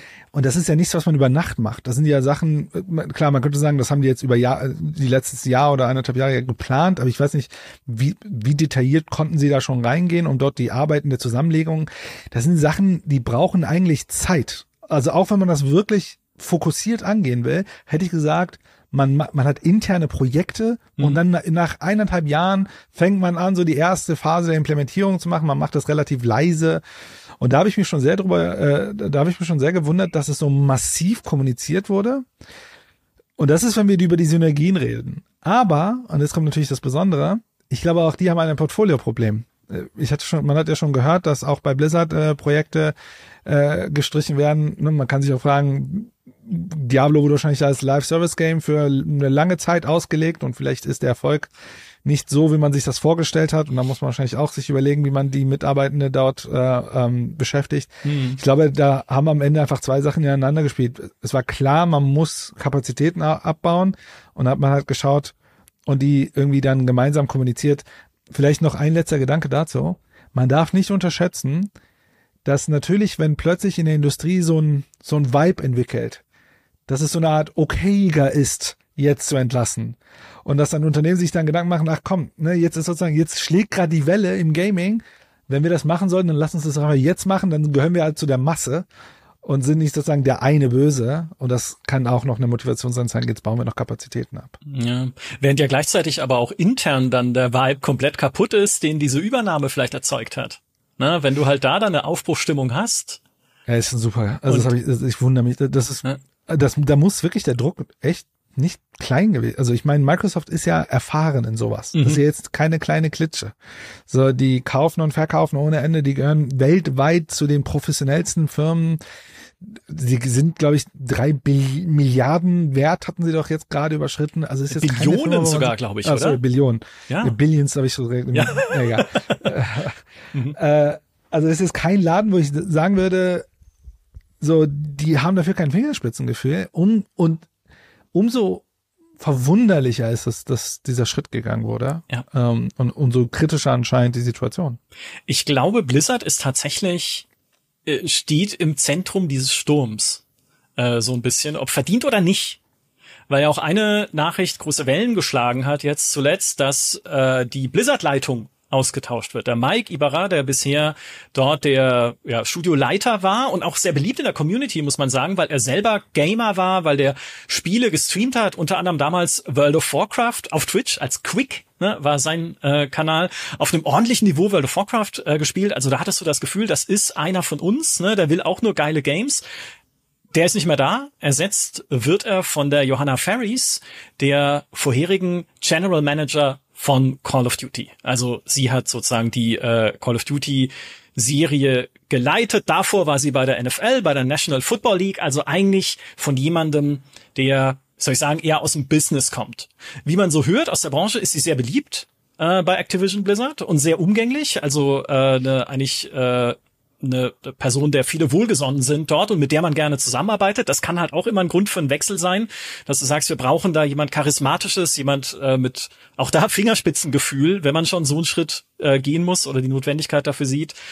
Ähm, und äh, sie hatten auch im Zuge dieser Umstellungen nochmal offenbart, naja, es gab wohl durchaus Reibereien in diesem ganzen Activision-Konstrukt, was die Führungskulturen angeht. Ne? Also mhm. Activision war eine andere Firma als Blizzard oder King das ja die drei Teile sind eigentlich mhm. von Activision. Und es gab unterschiedliche Kulturen, es sind natürlich unterschiedliche Spiele, die sie machen, ne? Of Warcraft ist anders als Candy Crush, aber äh, dadurch gab es halt auch Meinungsverschiedenheiten anscheinend in diesem Vorstand und in dieser Führung, die man loswerden wollte.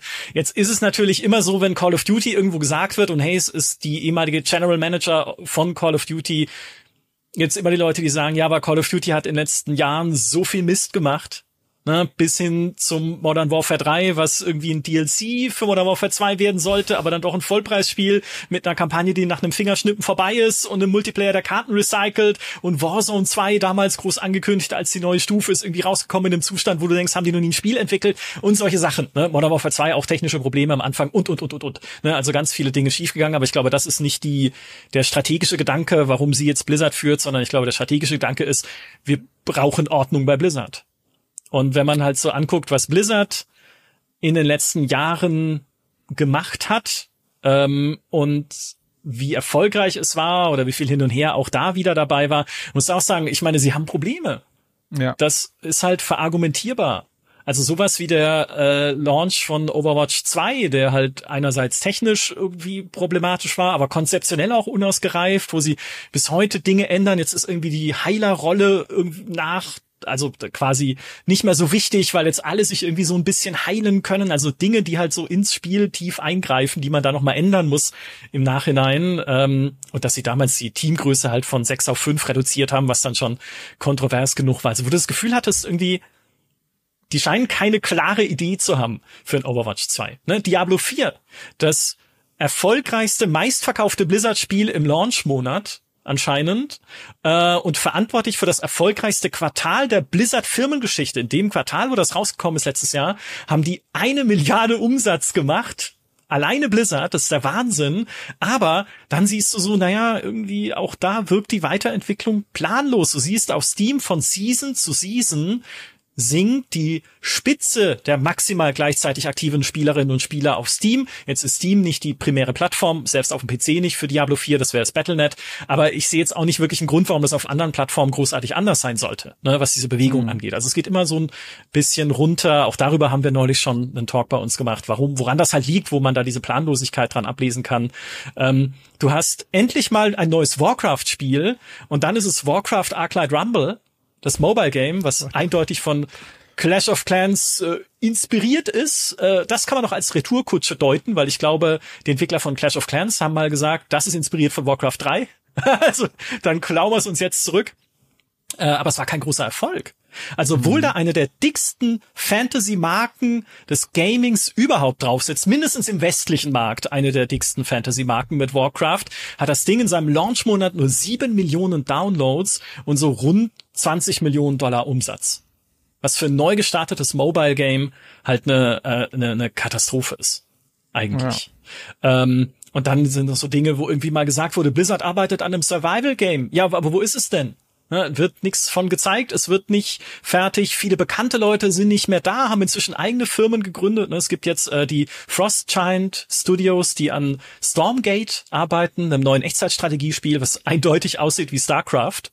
Und wo Frank Klepacki die Musik macht, der Komponist von Command Conquer damals. Bin sehr gespannt. Ähm, hab bisher noch nicht so viel davon gesehen, auch noch nichts, was mich so richtig angemacht hätte, aber bin sehr gespannt, was dabei rauskommt. Und die zweite Firma, die wichtig ist, wenn man über so äh, Firmen von Ex-Blizzard-Leuten redet, ist Dreamhaven. Und der Name kommt nicht äh, aus dem Nichts. Es ist ein Hafen vielleicht für die Träume, die sie nicht umsetzen konnten, die sie bei Blizzard hatten. Äh, Dreamhaven gegründet von Mike Morhaime, ne, einem der ehemaligen Blizzard-Frontleute, ist äh, quasi eine Publishing-Gruppe mit zwei Studios, Moonshot und Secret Door, und da arbeiten eine Menge ehemaliger Blizzard-Leute. Der Dustin mhm. Browder damals von StarCraft 2, Chris Segety, der Producer war von äh, StarCraft 2, ein Haufen Leute aus World of Warcraft oder Hearthstone oder äh, Heroes of the Storm Teams. Also äh, die sind da untergekommen. Ob das was wird am Ende, was sie machen, weiß man nicht. Man weiß noch nicht genau, woran die arbeiten.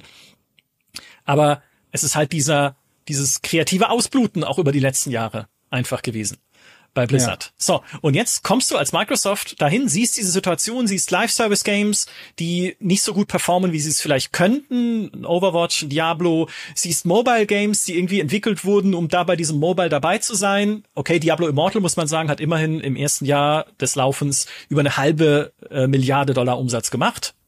Okay, würde ich sagen, aber auch nicht spitze. Ja?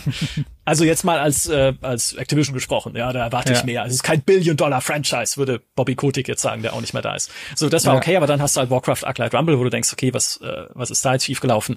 Ähm, und dann sagst du natürlich, also das kann ich dann oder könnte ich dann nachvollziehen, dass da Microsoft sagt, da muss jemand mal ordnend eingreifen. Ja, also ich glaube, ein, ein, äh, ein Wechsel, jetzt unabhängig von der Fähigkeit der Person, die man ein, äh, einsetzt, hat ja immer erstmal ein Signal für die Organisation. Für die Art und Weise, wie in der Vergangenheit Entscheidungen getroffen wurden wie in der Zukunft Entscheidungen getroffen wird. Ne, allein wie man die Rolle gestaltet und so weiter. Also das hat erstmal eine Wirkung und es wurde dann natürlich dann auch aus Gründen gemacht, ne, dass man im Grunde wahrscheinlich mit einer Vergangenheit abschließen will. Ich hätte ja auch mitbekommen, also dass ja auch Projekte gestrichen werden bei Blizzard, ähm, ne, Unannounced-Projekte, Survival-Projekte. Ja. Da weiß man auch nicht, wie sehr hing die alte Führung noch dran, ne, wie viel Gesichtsverluste. Äh, man will das nicht absägen, weil man sich irgendwie dafür exponiert hat und so weiter. All das schwingt irgendwie mit und naja, in dem Moment, wie gesagt, wo man Projekte absägt, ist in den, insbesondere in den USA, wie gesagt, schon vorhin erwähnt, dass die Arbeitnehmersituation dort nicht so gut ist. Ähm, dann ist man relativ schnell raus. Und äh, ich hatte das vorhin nur ganz kurz erklärt, ne?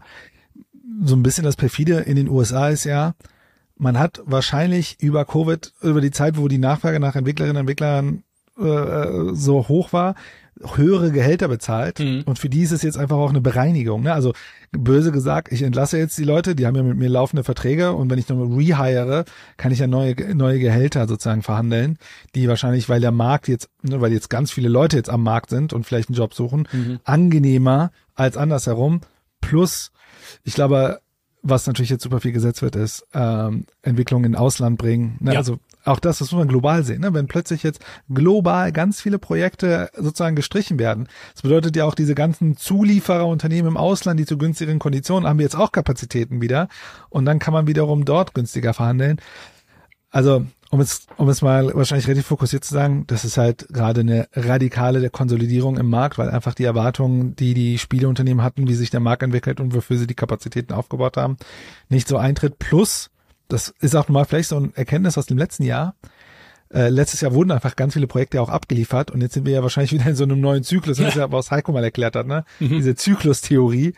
Und jetzt gerade werden halt äh, die Leute, äh, man, man weiß nicht, was man mit den Massen machen soll. Deswegen vielleicht eine gute Sache, dass in den USA sich Entwicklerinnen und Entwickler auch mehr sozusagen gewerkschaftlich koordinieren, damit vielleicht sowas nicht so schnell passiert. Ist ja, also man muss ja sagen, ist ja echt unangenehm, wenn man in diesem Job arbeitet, dass wenn man Projekte abschließt, immer die Sorge haben muss, dass man jetzt erstmal eine Weile nicht mehr gebraucht wird. Ja. Das ist schon echt übel. Ja, da, äh, da ist die Motivation richtig da. Ich hatte das damals, als ich ähm, die Entwickler besucht hatte von Command Conquer 4, das natürlich nie erschienen ist, wie wir alle wissen, äh, wo klar war, die werden rausgeschmissen, wenn dieses Projekt am Ende fertig ist.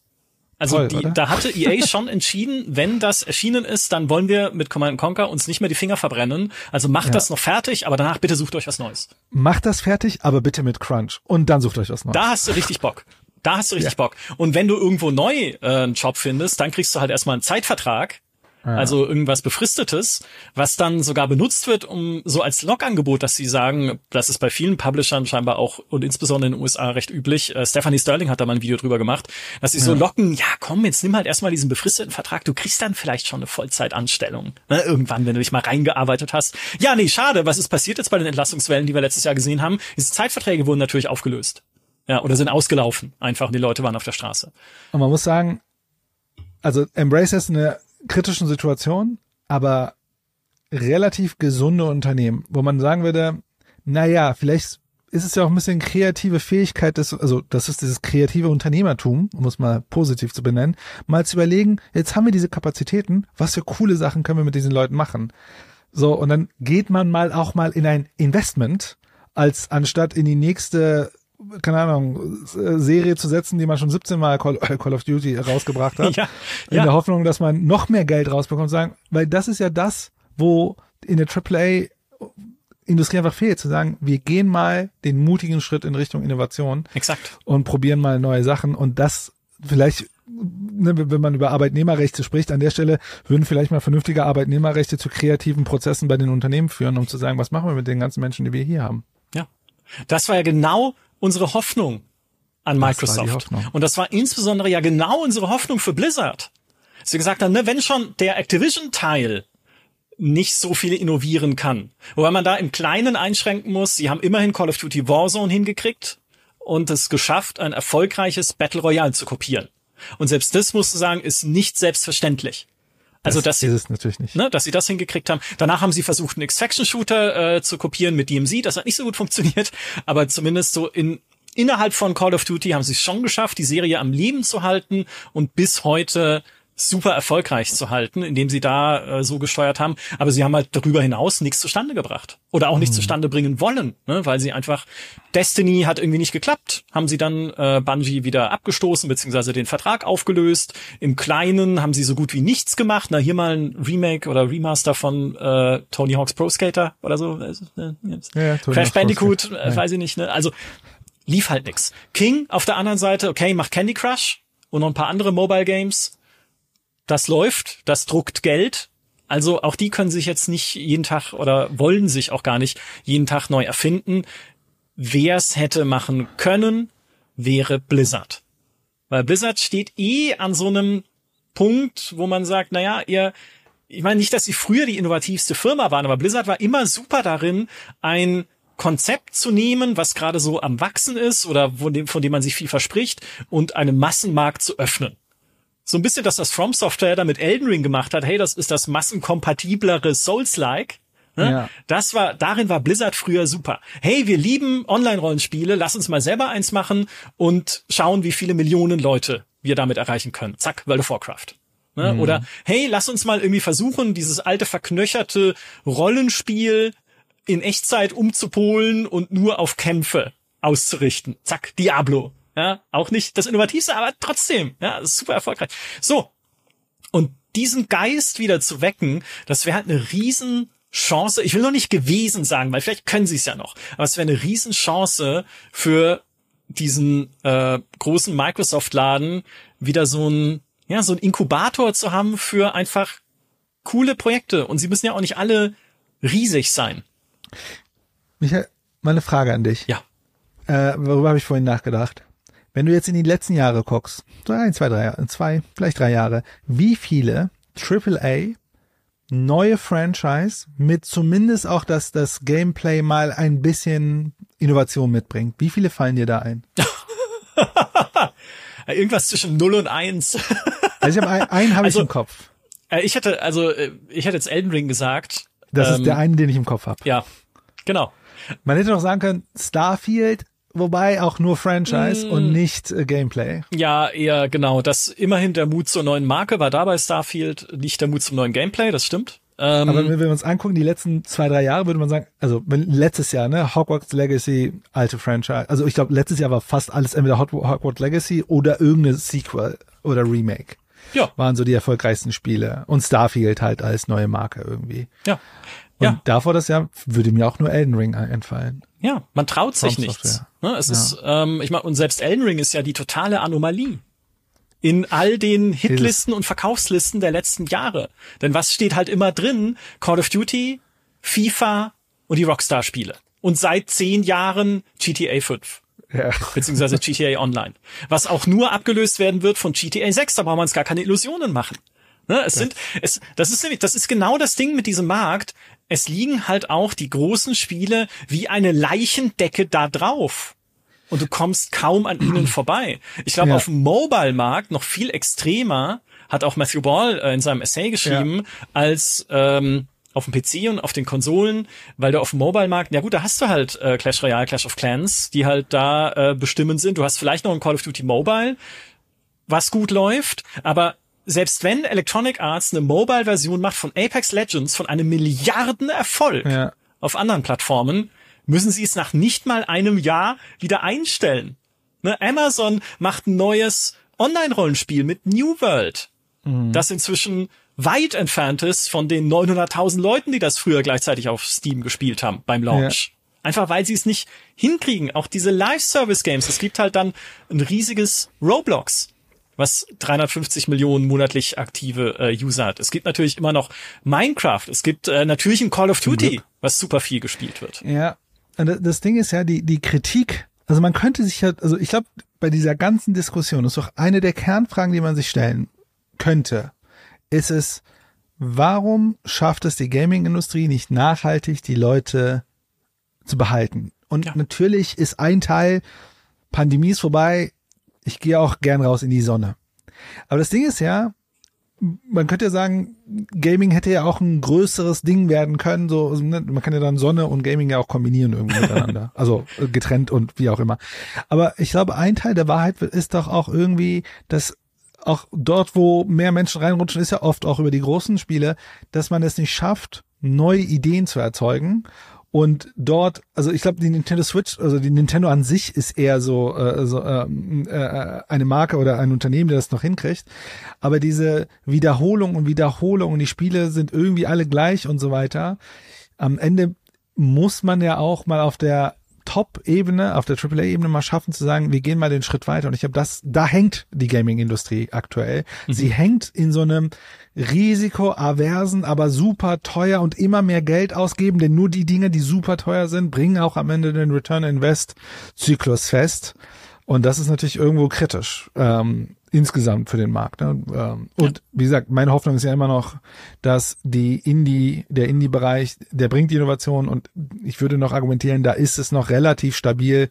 Äh, ähm, ja, das ist so die Hoffnung. Ja. Die ähm, die Kombination aus Sonne und Gaming ist sogar ein sehr guter Gedanke, weil das ist ja ein bisschen ein Trend. Ne, du hast die Nintendo Switch, Jetzt warten alle auf die Switch 2, die ja vielleicht noch dieses Jahr kommt. Wer weiß, wann sie angekündigt wird. Noch ist sie es nicht, jetzt wo wir das gerade aufnehmen. Aber ähm, wenn das nochmal ein ordentlicher Sprung wird, was irgendwie Grafik angeht, Batterielebensdauer, das wäre ein guter Wurf für Nintendo.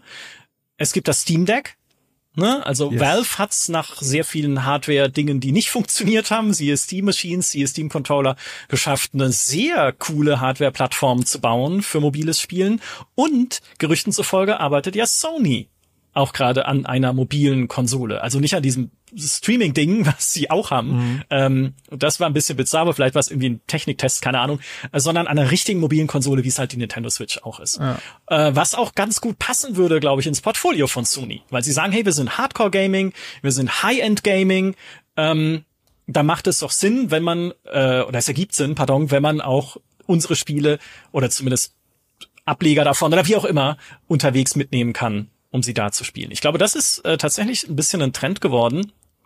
Ähm, zumal Sony, das ist auch eine witzige, äh, ein witziges Detail, was sich in diesem Essay von Matthew Ball verbirgt, Sony die wertvolleren äh, Kundinnen und Kunden hat, als ja beispielsweise in Roblox. Ne? Roblox ist riesig. Nochmal, 350 Millionen Menschen spielen das mindestens einmal im Monat, aber die aller, allermeisten davon sind minderjährig.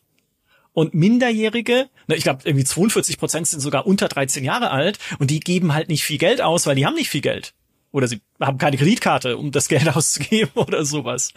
Und Sony hat weit weniger User, also ich glaube um die 120 Millionen monatlich aktive, aber die sind älter. Die haben mhm. mehr Kohle und sind auch bereit, diese Kohle mehr auszugeben auf der PlayStation-Plattform. Deswegen machten Roblox halt auch nur zweieinhalb Milliarden Dollar Umsatz im Jahr, das PlayStation, die Marke PlayStation, aber 30 Milliarden. Und ähm, da wäre es vielleicht ganz clever dann zu sagen, naja, warum bringen wir das nicht auch auf Mobile von Sony ausgesprochen? Kleiner Exkurs wieder zurück zu Microsoft. Ich glaube, diese eine, dieses, wie bringen wir wieder Innovation ins AAA-Gameplay, das wäre eine schöne Aufgabe für Blizzard. Ich bin mir aktuell einfach nicht sicher, ob sie sie ihnen geben können oder ob sie auch da sagen, nee, wir müssen auf Nummer sicher die großen Marken weiter treiben und führen, die ihr habt. Also ne, World of Warcraft, Diablo 4, lass Overwatch noch dazugehören, wo ich schon sagen würde, ist das noch, also ja. Hearthstone, ich weiß nicht, ob das Hearthstone. Ja, also auch da wird es Zeit, mal wieder was aufzubauen. Ich glaube, was Microsoft strategisch am meisten umtreibt, ist äh, einfach dieses, wo sind bei uns die Spiele, die ganz oben mitspielen? Und meine These ist ja immer noch so eine gemeine These, weil ich es mir gar nicht wünsche. Aber meine mhm. äh, gemeine These ist ja immer noch, dass der Game Pass, den wir ja sehr dafür feiern, dass er Spiele erlaubt wie Pentiment von Obsidian, ne, so Perlen, Kleinodien, die niemals entstanden wären, wenn man da eine reine äh, Self-Publishing-Kosten äh, äh, Dings Nutzen, äh, Kosten-Gewinn-Analyse drauflegen würde. Ne? Einfach so Leidenschaftsprojekte. Das erlaubt der Game Pass.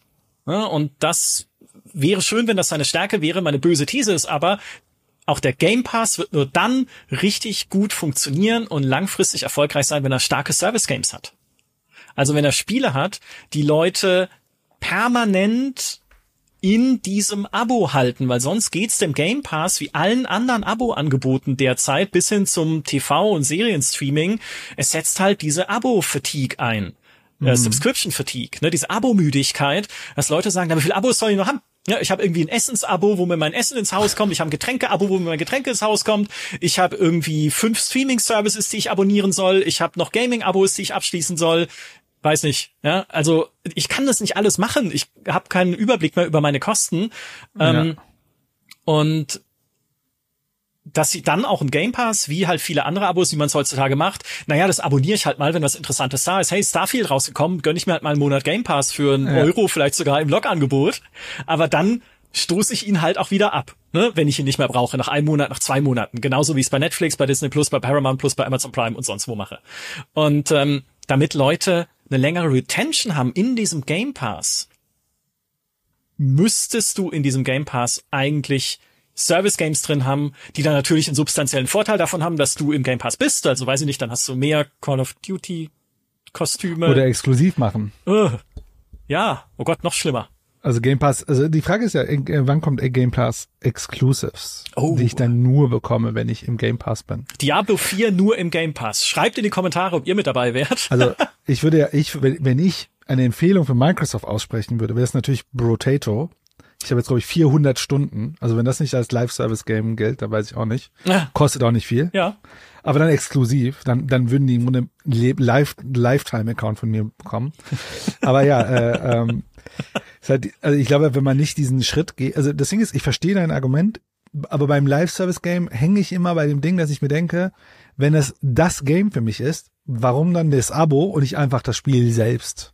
Also was bringt mir dann das Abo? Da, da würde ich vielleicht noch so hängen, weil ich, weil wenn ich Diablo Live, also Ja. ist die Logik von Live Service nicht wirklich so, ich soll eigentlich nichts anderes mehr spielen? Ähm, und dann müssen sie es exclusive machen, also Subscription exclusive, dann haben sie natürlich eine Hook. Aber um das um das Argument mal noch in den Ring zu werfen, eine Kritik, die ja gerade ge- äh, die auch äh, äh, genannt wird auch von Matthew Ball, ist ja, dass einige Leute argumentieren, dass dieses weniger Geld ausgegeben auch daher rührt, dass mehr Leute über die Subscription-Nummer halt äh, Ahnung, 20 Euro bezahlen, wo sie dann hier Starfield spielen und dann noch vielleicht ein anderes Spiel, hätten eigentlich 100 ausgegeben, aber geben jetzt nur noch 15 oder 20 aus. Und die Differenz ist dann, kann auch signifikant werden für den Markt. Ja. Aber es gibt noch keine Validierung, also keine datenbasierte Validierung. Vielleicht. Also ich sehe auf jeden Fall den Game Pass in irgendeiner äh, in so einer Zwickmühle irgendwo, weil offensichtlich ne Microsoft setzt ja auf die Zukunftstechnologie schlechthin des Cloud Gaming. Also auf Konsolen können sie ja langsam nicht mehr setzen, wenn man die Differenz zwischen äh, Xbox und äh, PS5 sich anguckt. Genau, also sie müssen auf die Zukunft setzen. Äh, War ja auch immer die Argumentation von Wettbewerb, äh, Wettbewerbsbehörden, wenn es darum ging, ne, sie sollten Activision lieber nicht unternehmen, äh, übernehmen, weil irgendwann sind sie so dominant im Cloud Gaming, dadurch, dass sie Call of Duty jetzt ihr eigen nennen dürfen, dass die anderen einfach dadurch einen, äh, einen inhärenten Wettbewerbsnachteil hätten. So, das war immer die Argumentation, hat nicht geklappt, die Übernahme ist passiert. Ähm, aber Cloud Gaming steht ganz oben auf dieser Microsoft-Strategie einfach die Möglichkeit, Spiele streamen zu können auf jedes Endgerät, was einen Bildschirm hat. Und Ja. an irgendeine Bedienmöglichkeit. Ne? Vom Handheld über Smartphone, über einen Fernseher bis zum PC-Monitor. Äh, solange du ordentliches Internet hast, was, wie wir alle wissen, schon schwierig genug ist, ähm, kannst du da drauf spielen. Aktuell ist Xbox da noch nicht, also immer noch Qualitätsprobleme, es ist auch immer noch nicht ausgereift alles, aber wenn, und das ist die Hoffnung, wenn Cloud Gaming halt einschlägt, dann erweiterst du deine potenzielle Gaming-Zielgruppe massiv und Ja. weltweit. Ne, insbesondere auch auf Länder, in denen PC-Hardware oder klassische Konsolen-Hardware überhaupt keine Rolle spielt, weil die Leute sie nie besessen haben, sondern da wird auf Smartphones gespielt. Also in Brasilien beispielsweise oder in Indien. Ne, die kämen gar nicht auf die Idee, sich eine PS5 zu kaufen, oder viele nicht, auf jeden Fall, sondern da wird auf dem Smartphone TikTok geguckt und danach spielst du ein paar Games. So, und das Cloud Gaming kann für alle da sein, die halt dann Bock haben und der Game Pass ist dann das Abo-Angebot in diesem Cloud Gaming Angebot, dass du sagst, guck mal, jetzt hast du Cloud Gaming, kannst jedes Spiel aus dem Game Pass, das du hast, einfach spielen, wenn du nur auf einen Knopf drückst, musst nichts installieren, es startet und es läuft, weil das ist ja unabhängig von der Hardware, auf der es läuft. Das ist der Traum, aber dieser Traum platzt doch, wenn wir jetzt sehen, dass sie es schon mit dem aktuellen Angebot nicht schaffen, die Leute im Gaming zu halten.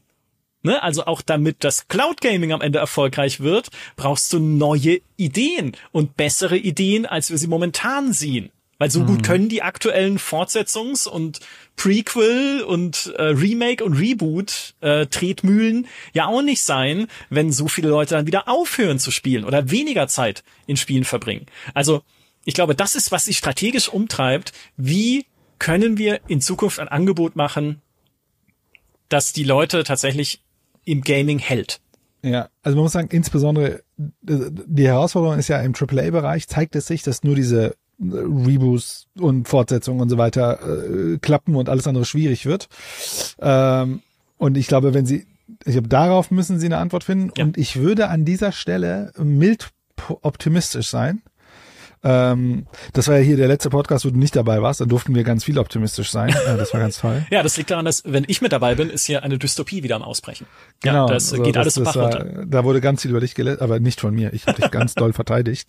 Ähm, nein, aber äh, ähm, ich würde jetzt mal mild positiv sein und sagen, also ich glaube, jede Person, die einen Arbeitsplatz verliert, dieser Person geht's erstmal nicht gut. Und das ist leider, äh, insbesondere in den USA, äh, von den Arbeitnehmerrechten sehr negativ. Aber ein Teil der Wahrheit wird auch sein, dass diese Konsolidierung erstmal vielleicht ein bisschen die, die Überhitzung in der Industrie rausnimmt und vielleicht auch Spiele fokussiert, Portfolios äh, fokussiert und hoffentlich auch, das ist jetzt Hoffnung, äh, ein Lernprozess einsetzt, dass man sich auch mehr differenzierter mit diesem mit dieser Industrie auseinandersetzt und dass man nicht nur sagt, es muss nur diese Hit-driven äh, äh, Nummern geben und alles andere ist egal. Das ist auch so ein bisschen ne, auch so aus der alten Zeit noch herkommen von Bobby Kotick, was ohne alles eine Milliarde wert sein muss.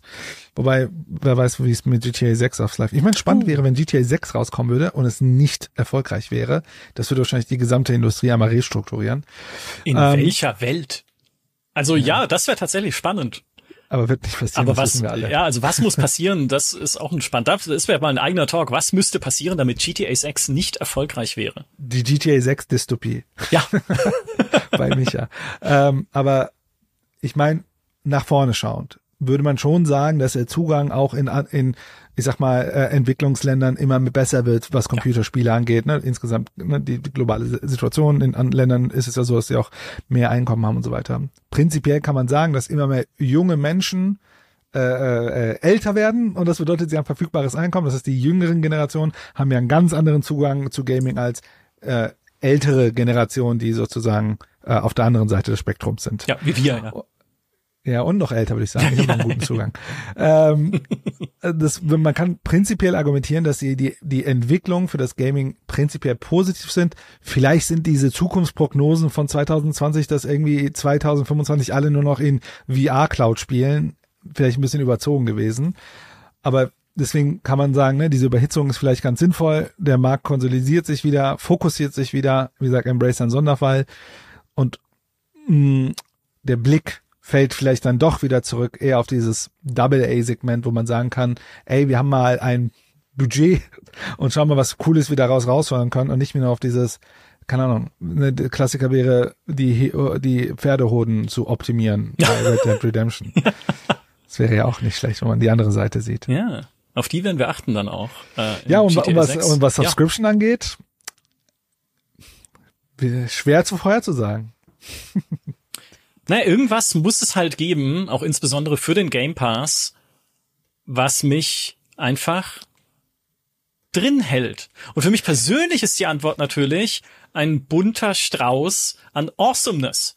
Ja, wenn da, ja. wenn da richtig coole, viele, ich meine, was ich auf Steam hin, wir haben ja schon ein paar Mal gesagt, auch hier, ein Steam-Abo, das wär's mal. Hey, wenn ich einfach nur auf Steam alles spielen könnte, was ich möchte, ähm, was ich jetzt von Berufswegen halt einfach kann, aber darum geht's ja jetzt nicht, ähm, was wäre mir das denn wert? Das wäre ja super. Ja, ja. Und so viele unterschiedliche Sachen, wie ich immer wieder spiele und ausprobiere und irgendwie äh, mal irgendwie auch nur einen Abend drin verbringe, um zu gucken, wie es ist. Ähm, das ist meine Idealvorstellung für den Game Pass, aber so spielen halt ganz viele Menschen nicht. Ja, ja sondern und man muss ja. ja. Und man muss sagen, äh, was ist, äh, was äh, Microsoft und sein äh, ähm, Subscription-Modell angeht, die sind zu sehr all in gegangen auf dieses Subscription-Modell, als dass sie jetzt einen Rückzieher machen werden. Ja. Das heißt, da wird irgendwas passieren. Ne? Also die haben jetzt komplett auf das Subscription-Ding gesetzt und die X die werden mit der Xbox-Plattform jetzt nicht den großen, das große Ding reißen.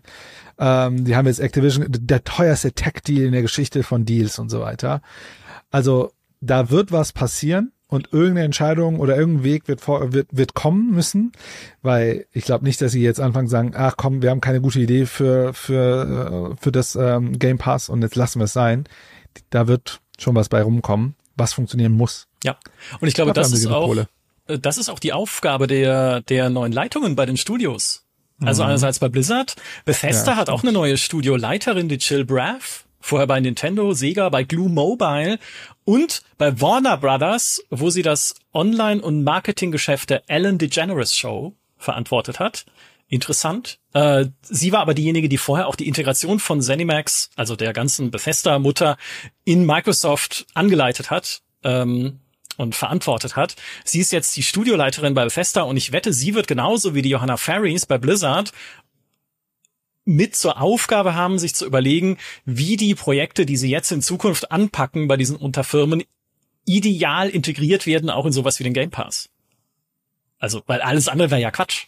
Die müssen, ich meine, das sagt man oft, die müssen doch dafür eine Strategie haben. Oft stellt sich dann raus, es gibt keine Strategie. Das merke ich selber in meiner eigenen Arbeit, wo von außen es vielleicht so aussieht, als wäre das total gut geplant gewesen. Und wir sagen dann so, oh, es war, das war Zufall. hm. Hinterher sagen wir dann, es war genauso geplant, aber manchmal ist auch mehr Chaos drin, als man denkt. Aber nichtsdestotrotz, also, dass Microsoft diesen Game Pass ins Zentrum ja ihrer Strategie stellt, mit der Aussicht Cloud Gaming, ja klar, also. Ich verrate ein kleines Geheimnis diese Aussage stimmt bei allen Firmen. ja. Dass sie, dass diese Showseite der Organisation so ein kohärentes Bild darstellen lässt. Aber das ist ja auch wichtig, denn im Hintergrund wird ja gestritten, gekämpft, gefeilscht, äh, entlassen und neu eingestellt. Äh, neue Daten kommen, wo man merkt, ach, vielleicht war die Idee doch dumm, aber der eine darf nicht zugeben, dass es dumm war, weil sein, was auch immer hängt davon ab. Das ist die andere Seite der Organisation, jeder Organisation. Von ja. daher, alles gut. Ja, so sind wir Menschen Hauptsache. ein hin und her schwappender Haufen Chaos. Einfach. Was mir noch ein bisschen Hoffnung macht, ist einerseits, hey, es kann immer noch bei kleinen Studios auch Großes entstehen. Und das letzte wäre nun mal Palworld, was wir an, in der Hinsicht gesehen haben. Das ist ein relativ kostengünstig arbeitendes Studio, Pocket Pair. Die haben seit 2018 vier Spiele gemacht. Drei davon kennt keiner. Eins ist Palworld und ist jetzt durch die Decke gegangen kann man jetzt immer drüber streiten, wie lange es bleibt. Ne? Kennt noch jemand äh, Splitgate, den Shooter, der irgendwie durch die Decke gegangen ist? Ein, einstmals, wo alle gesagt haben, oh, diese schnellen Schießereien mit so Portal-mäßigen Portalen, das ist ja total toll. Naja, nach nicht mal einem Jahr wurde die Entwicklung dann wieder eingestellt, also du weißt nie, wo diese Spiele nach einer gewissen Zeit stehen, aber es gibt sie noch die Überraschungshits und es gibt sie noch, die coolen Sachen, die selbst für uns dann in der Redaktion ein bisschen aus dem Nichts kommen. Man hat es schon auch gespürt in dem Fall, aber das ist das Schöne am Gaming. Es ist immer noch in der Lage, uns zu überraschen und es ist nicht nur Call of Duty äh, und die anderen großen Marken. Und das Zweite ist etwas, was Matthew Ball auch nochmal betont hat, mit der neuen Generation, die mit Gaming schon aufwächst. Ne, mhm. Man fängt ja auch schon viel früher an, Spiele zu spielen. Ja mit dieser neuen Generation kommen natürlich auch neue Talente für die Spieleentwicklung. Ein Beispiel dafür wäre Lethal Company, so ein Koop Horror-Shooter, der programmiert wurde von jemandem, der mit zehn Jahren angefangen hat, Roblox-Games zu entwickeln. In Roblox. Und das ist eine wahnsinnig spannende neue Generation. Also wir erleben hm. jetzt ja schon die Generation heute, die angefangen hat, früher rumzuspielen mit den Editoren von Half-Life und sowas oder mit der Unreal Engine und all diese Leute, die äh, oder all die die Kinder, all die Minderjährigen, die jetzt schon in Roblox so diese Spiele bauen, lernen, sind natürlich wieder eine ganz neue Generation, die hoffentlich dann auch wieder neue Ideen mitbringt, was ja. Gaming sein kann und wie cool Gaming sein kann.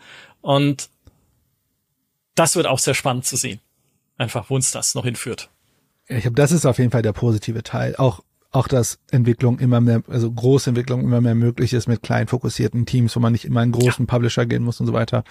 Also ich glaube, die, der Weg ist positiv ähm, und alles andere werden wir sehen. Ja, wir können auch sagen, ähm, mehr Ingame-Werbung. Das hat Matthew Ball auch gesagt.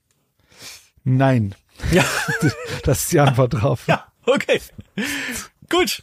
Das äh, war unser Gespräch über äh, die Branchenkrise und insbesondere Embracer und Microsoft, die uns persönlich enttäuscht haben. Darf ich das so für dich mit, mit sagen? Also ich würde sagen, es war eine gute Idee, aber leider ist die Realität woanders hingegangen. Ja, scheiß Realität, das schreibe ich mir auf ein T-Shirt. Danke Human, dass du mal wieder bei uns warst. Hat viel Spaß gemacht. Sehr gerne. Adios. Ciao. Und vielen Dank natürlich auch an alle, die uns diesmal wieder zugeschaut und zugehört haben. Macht's gut. Bis zum nächsten Mal. Tschüss. Tschüss.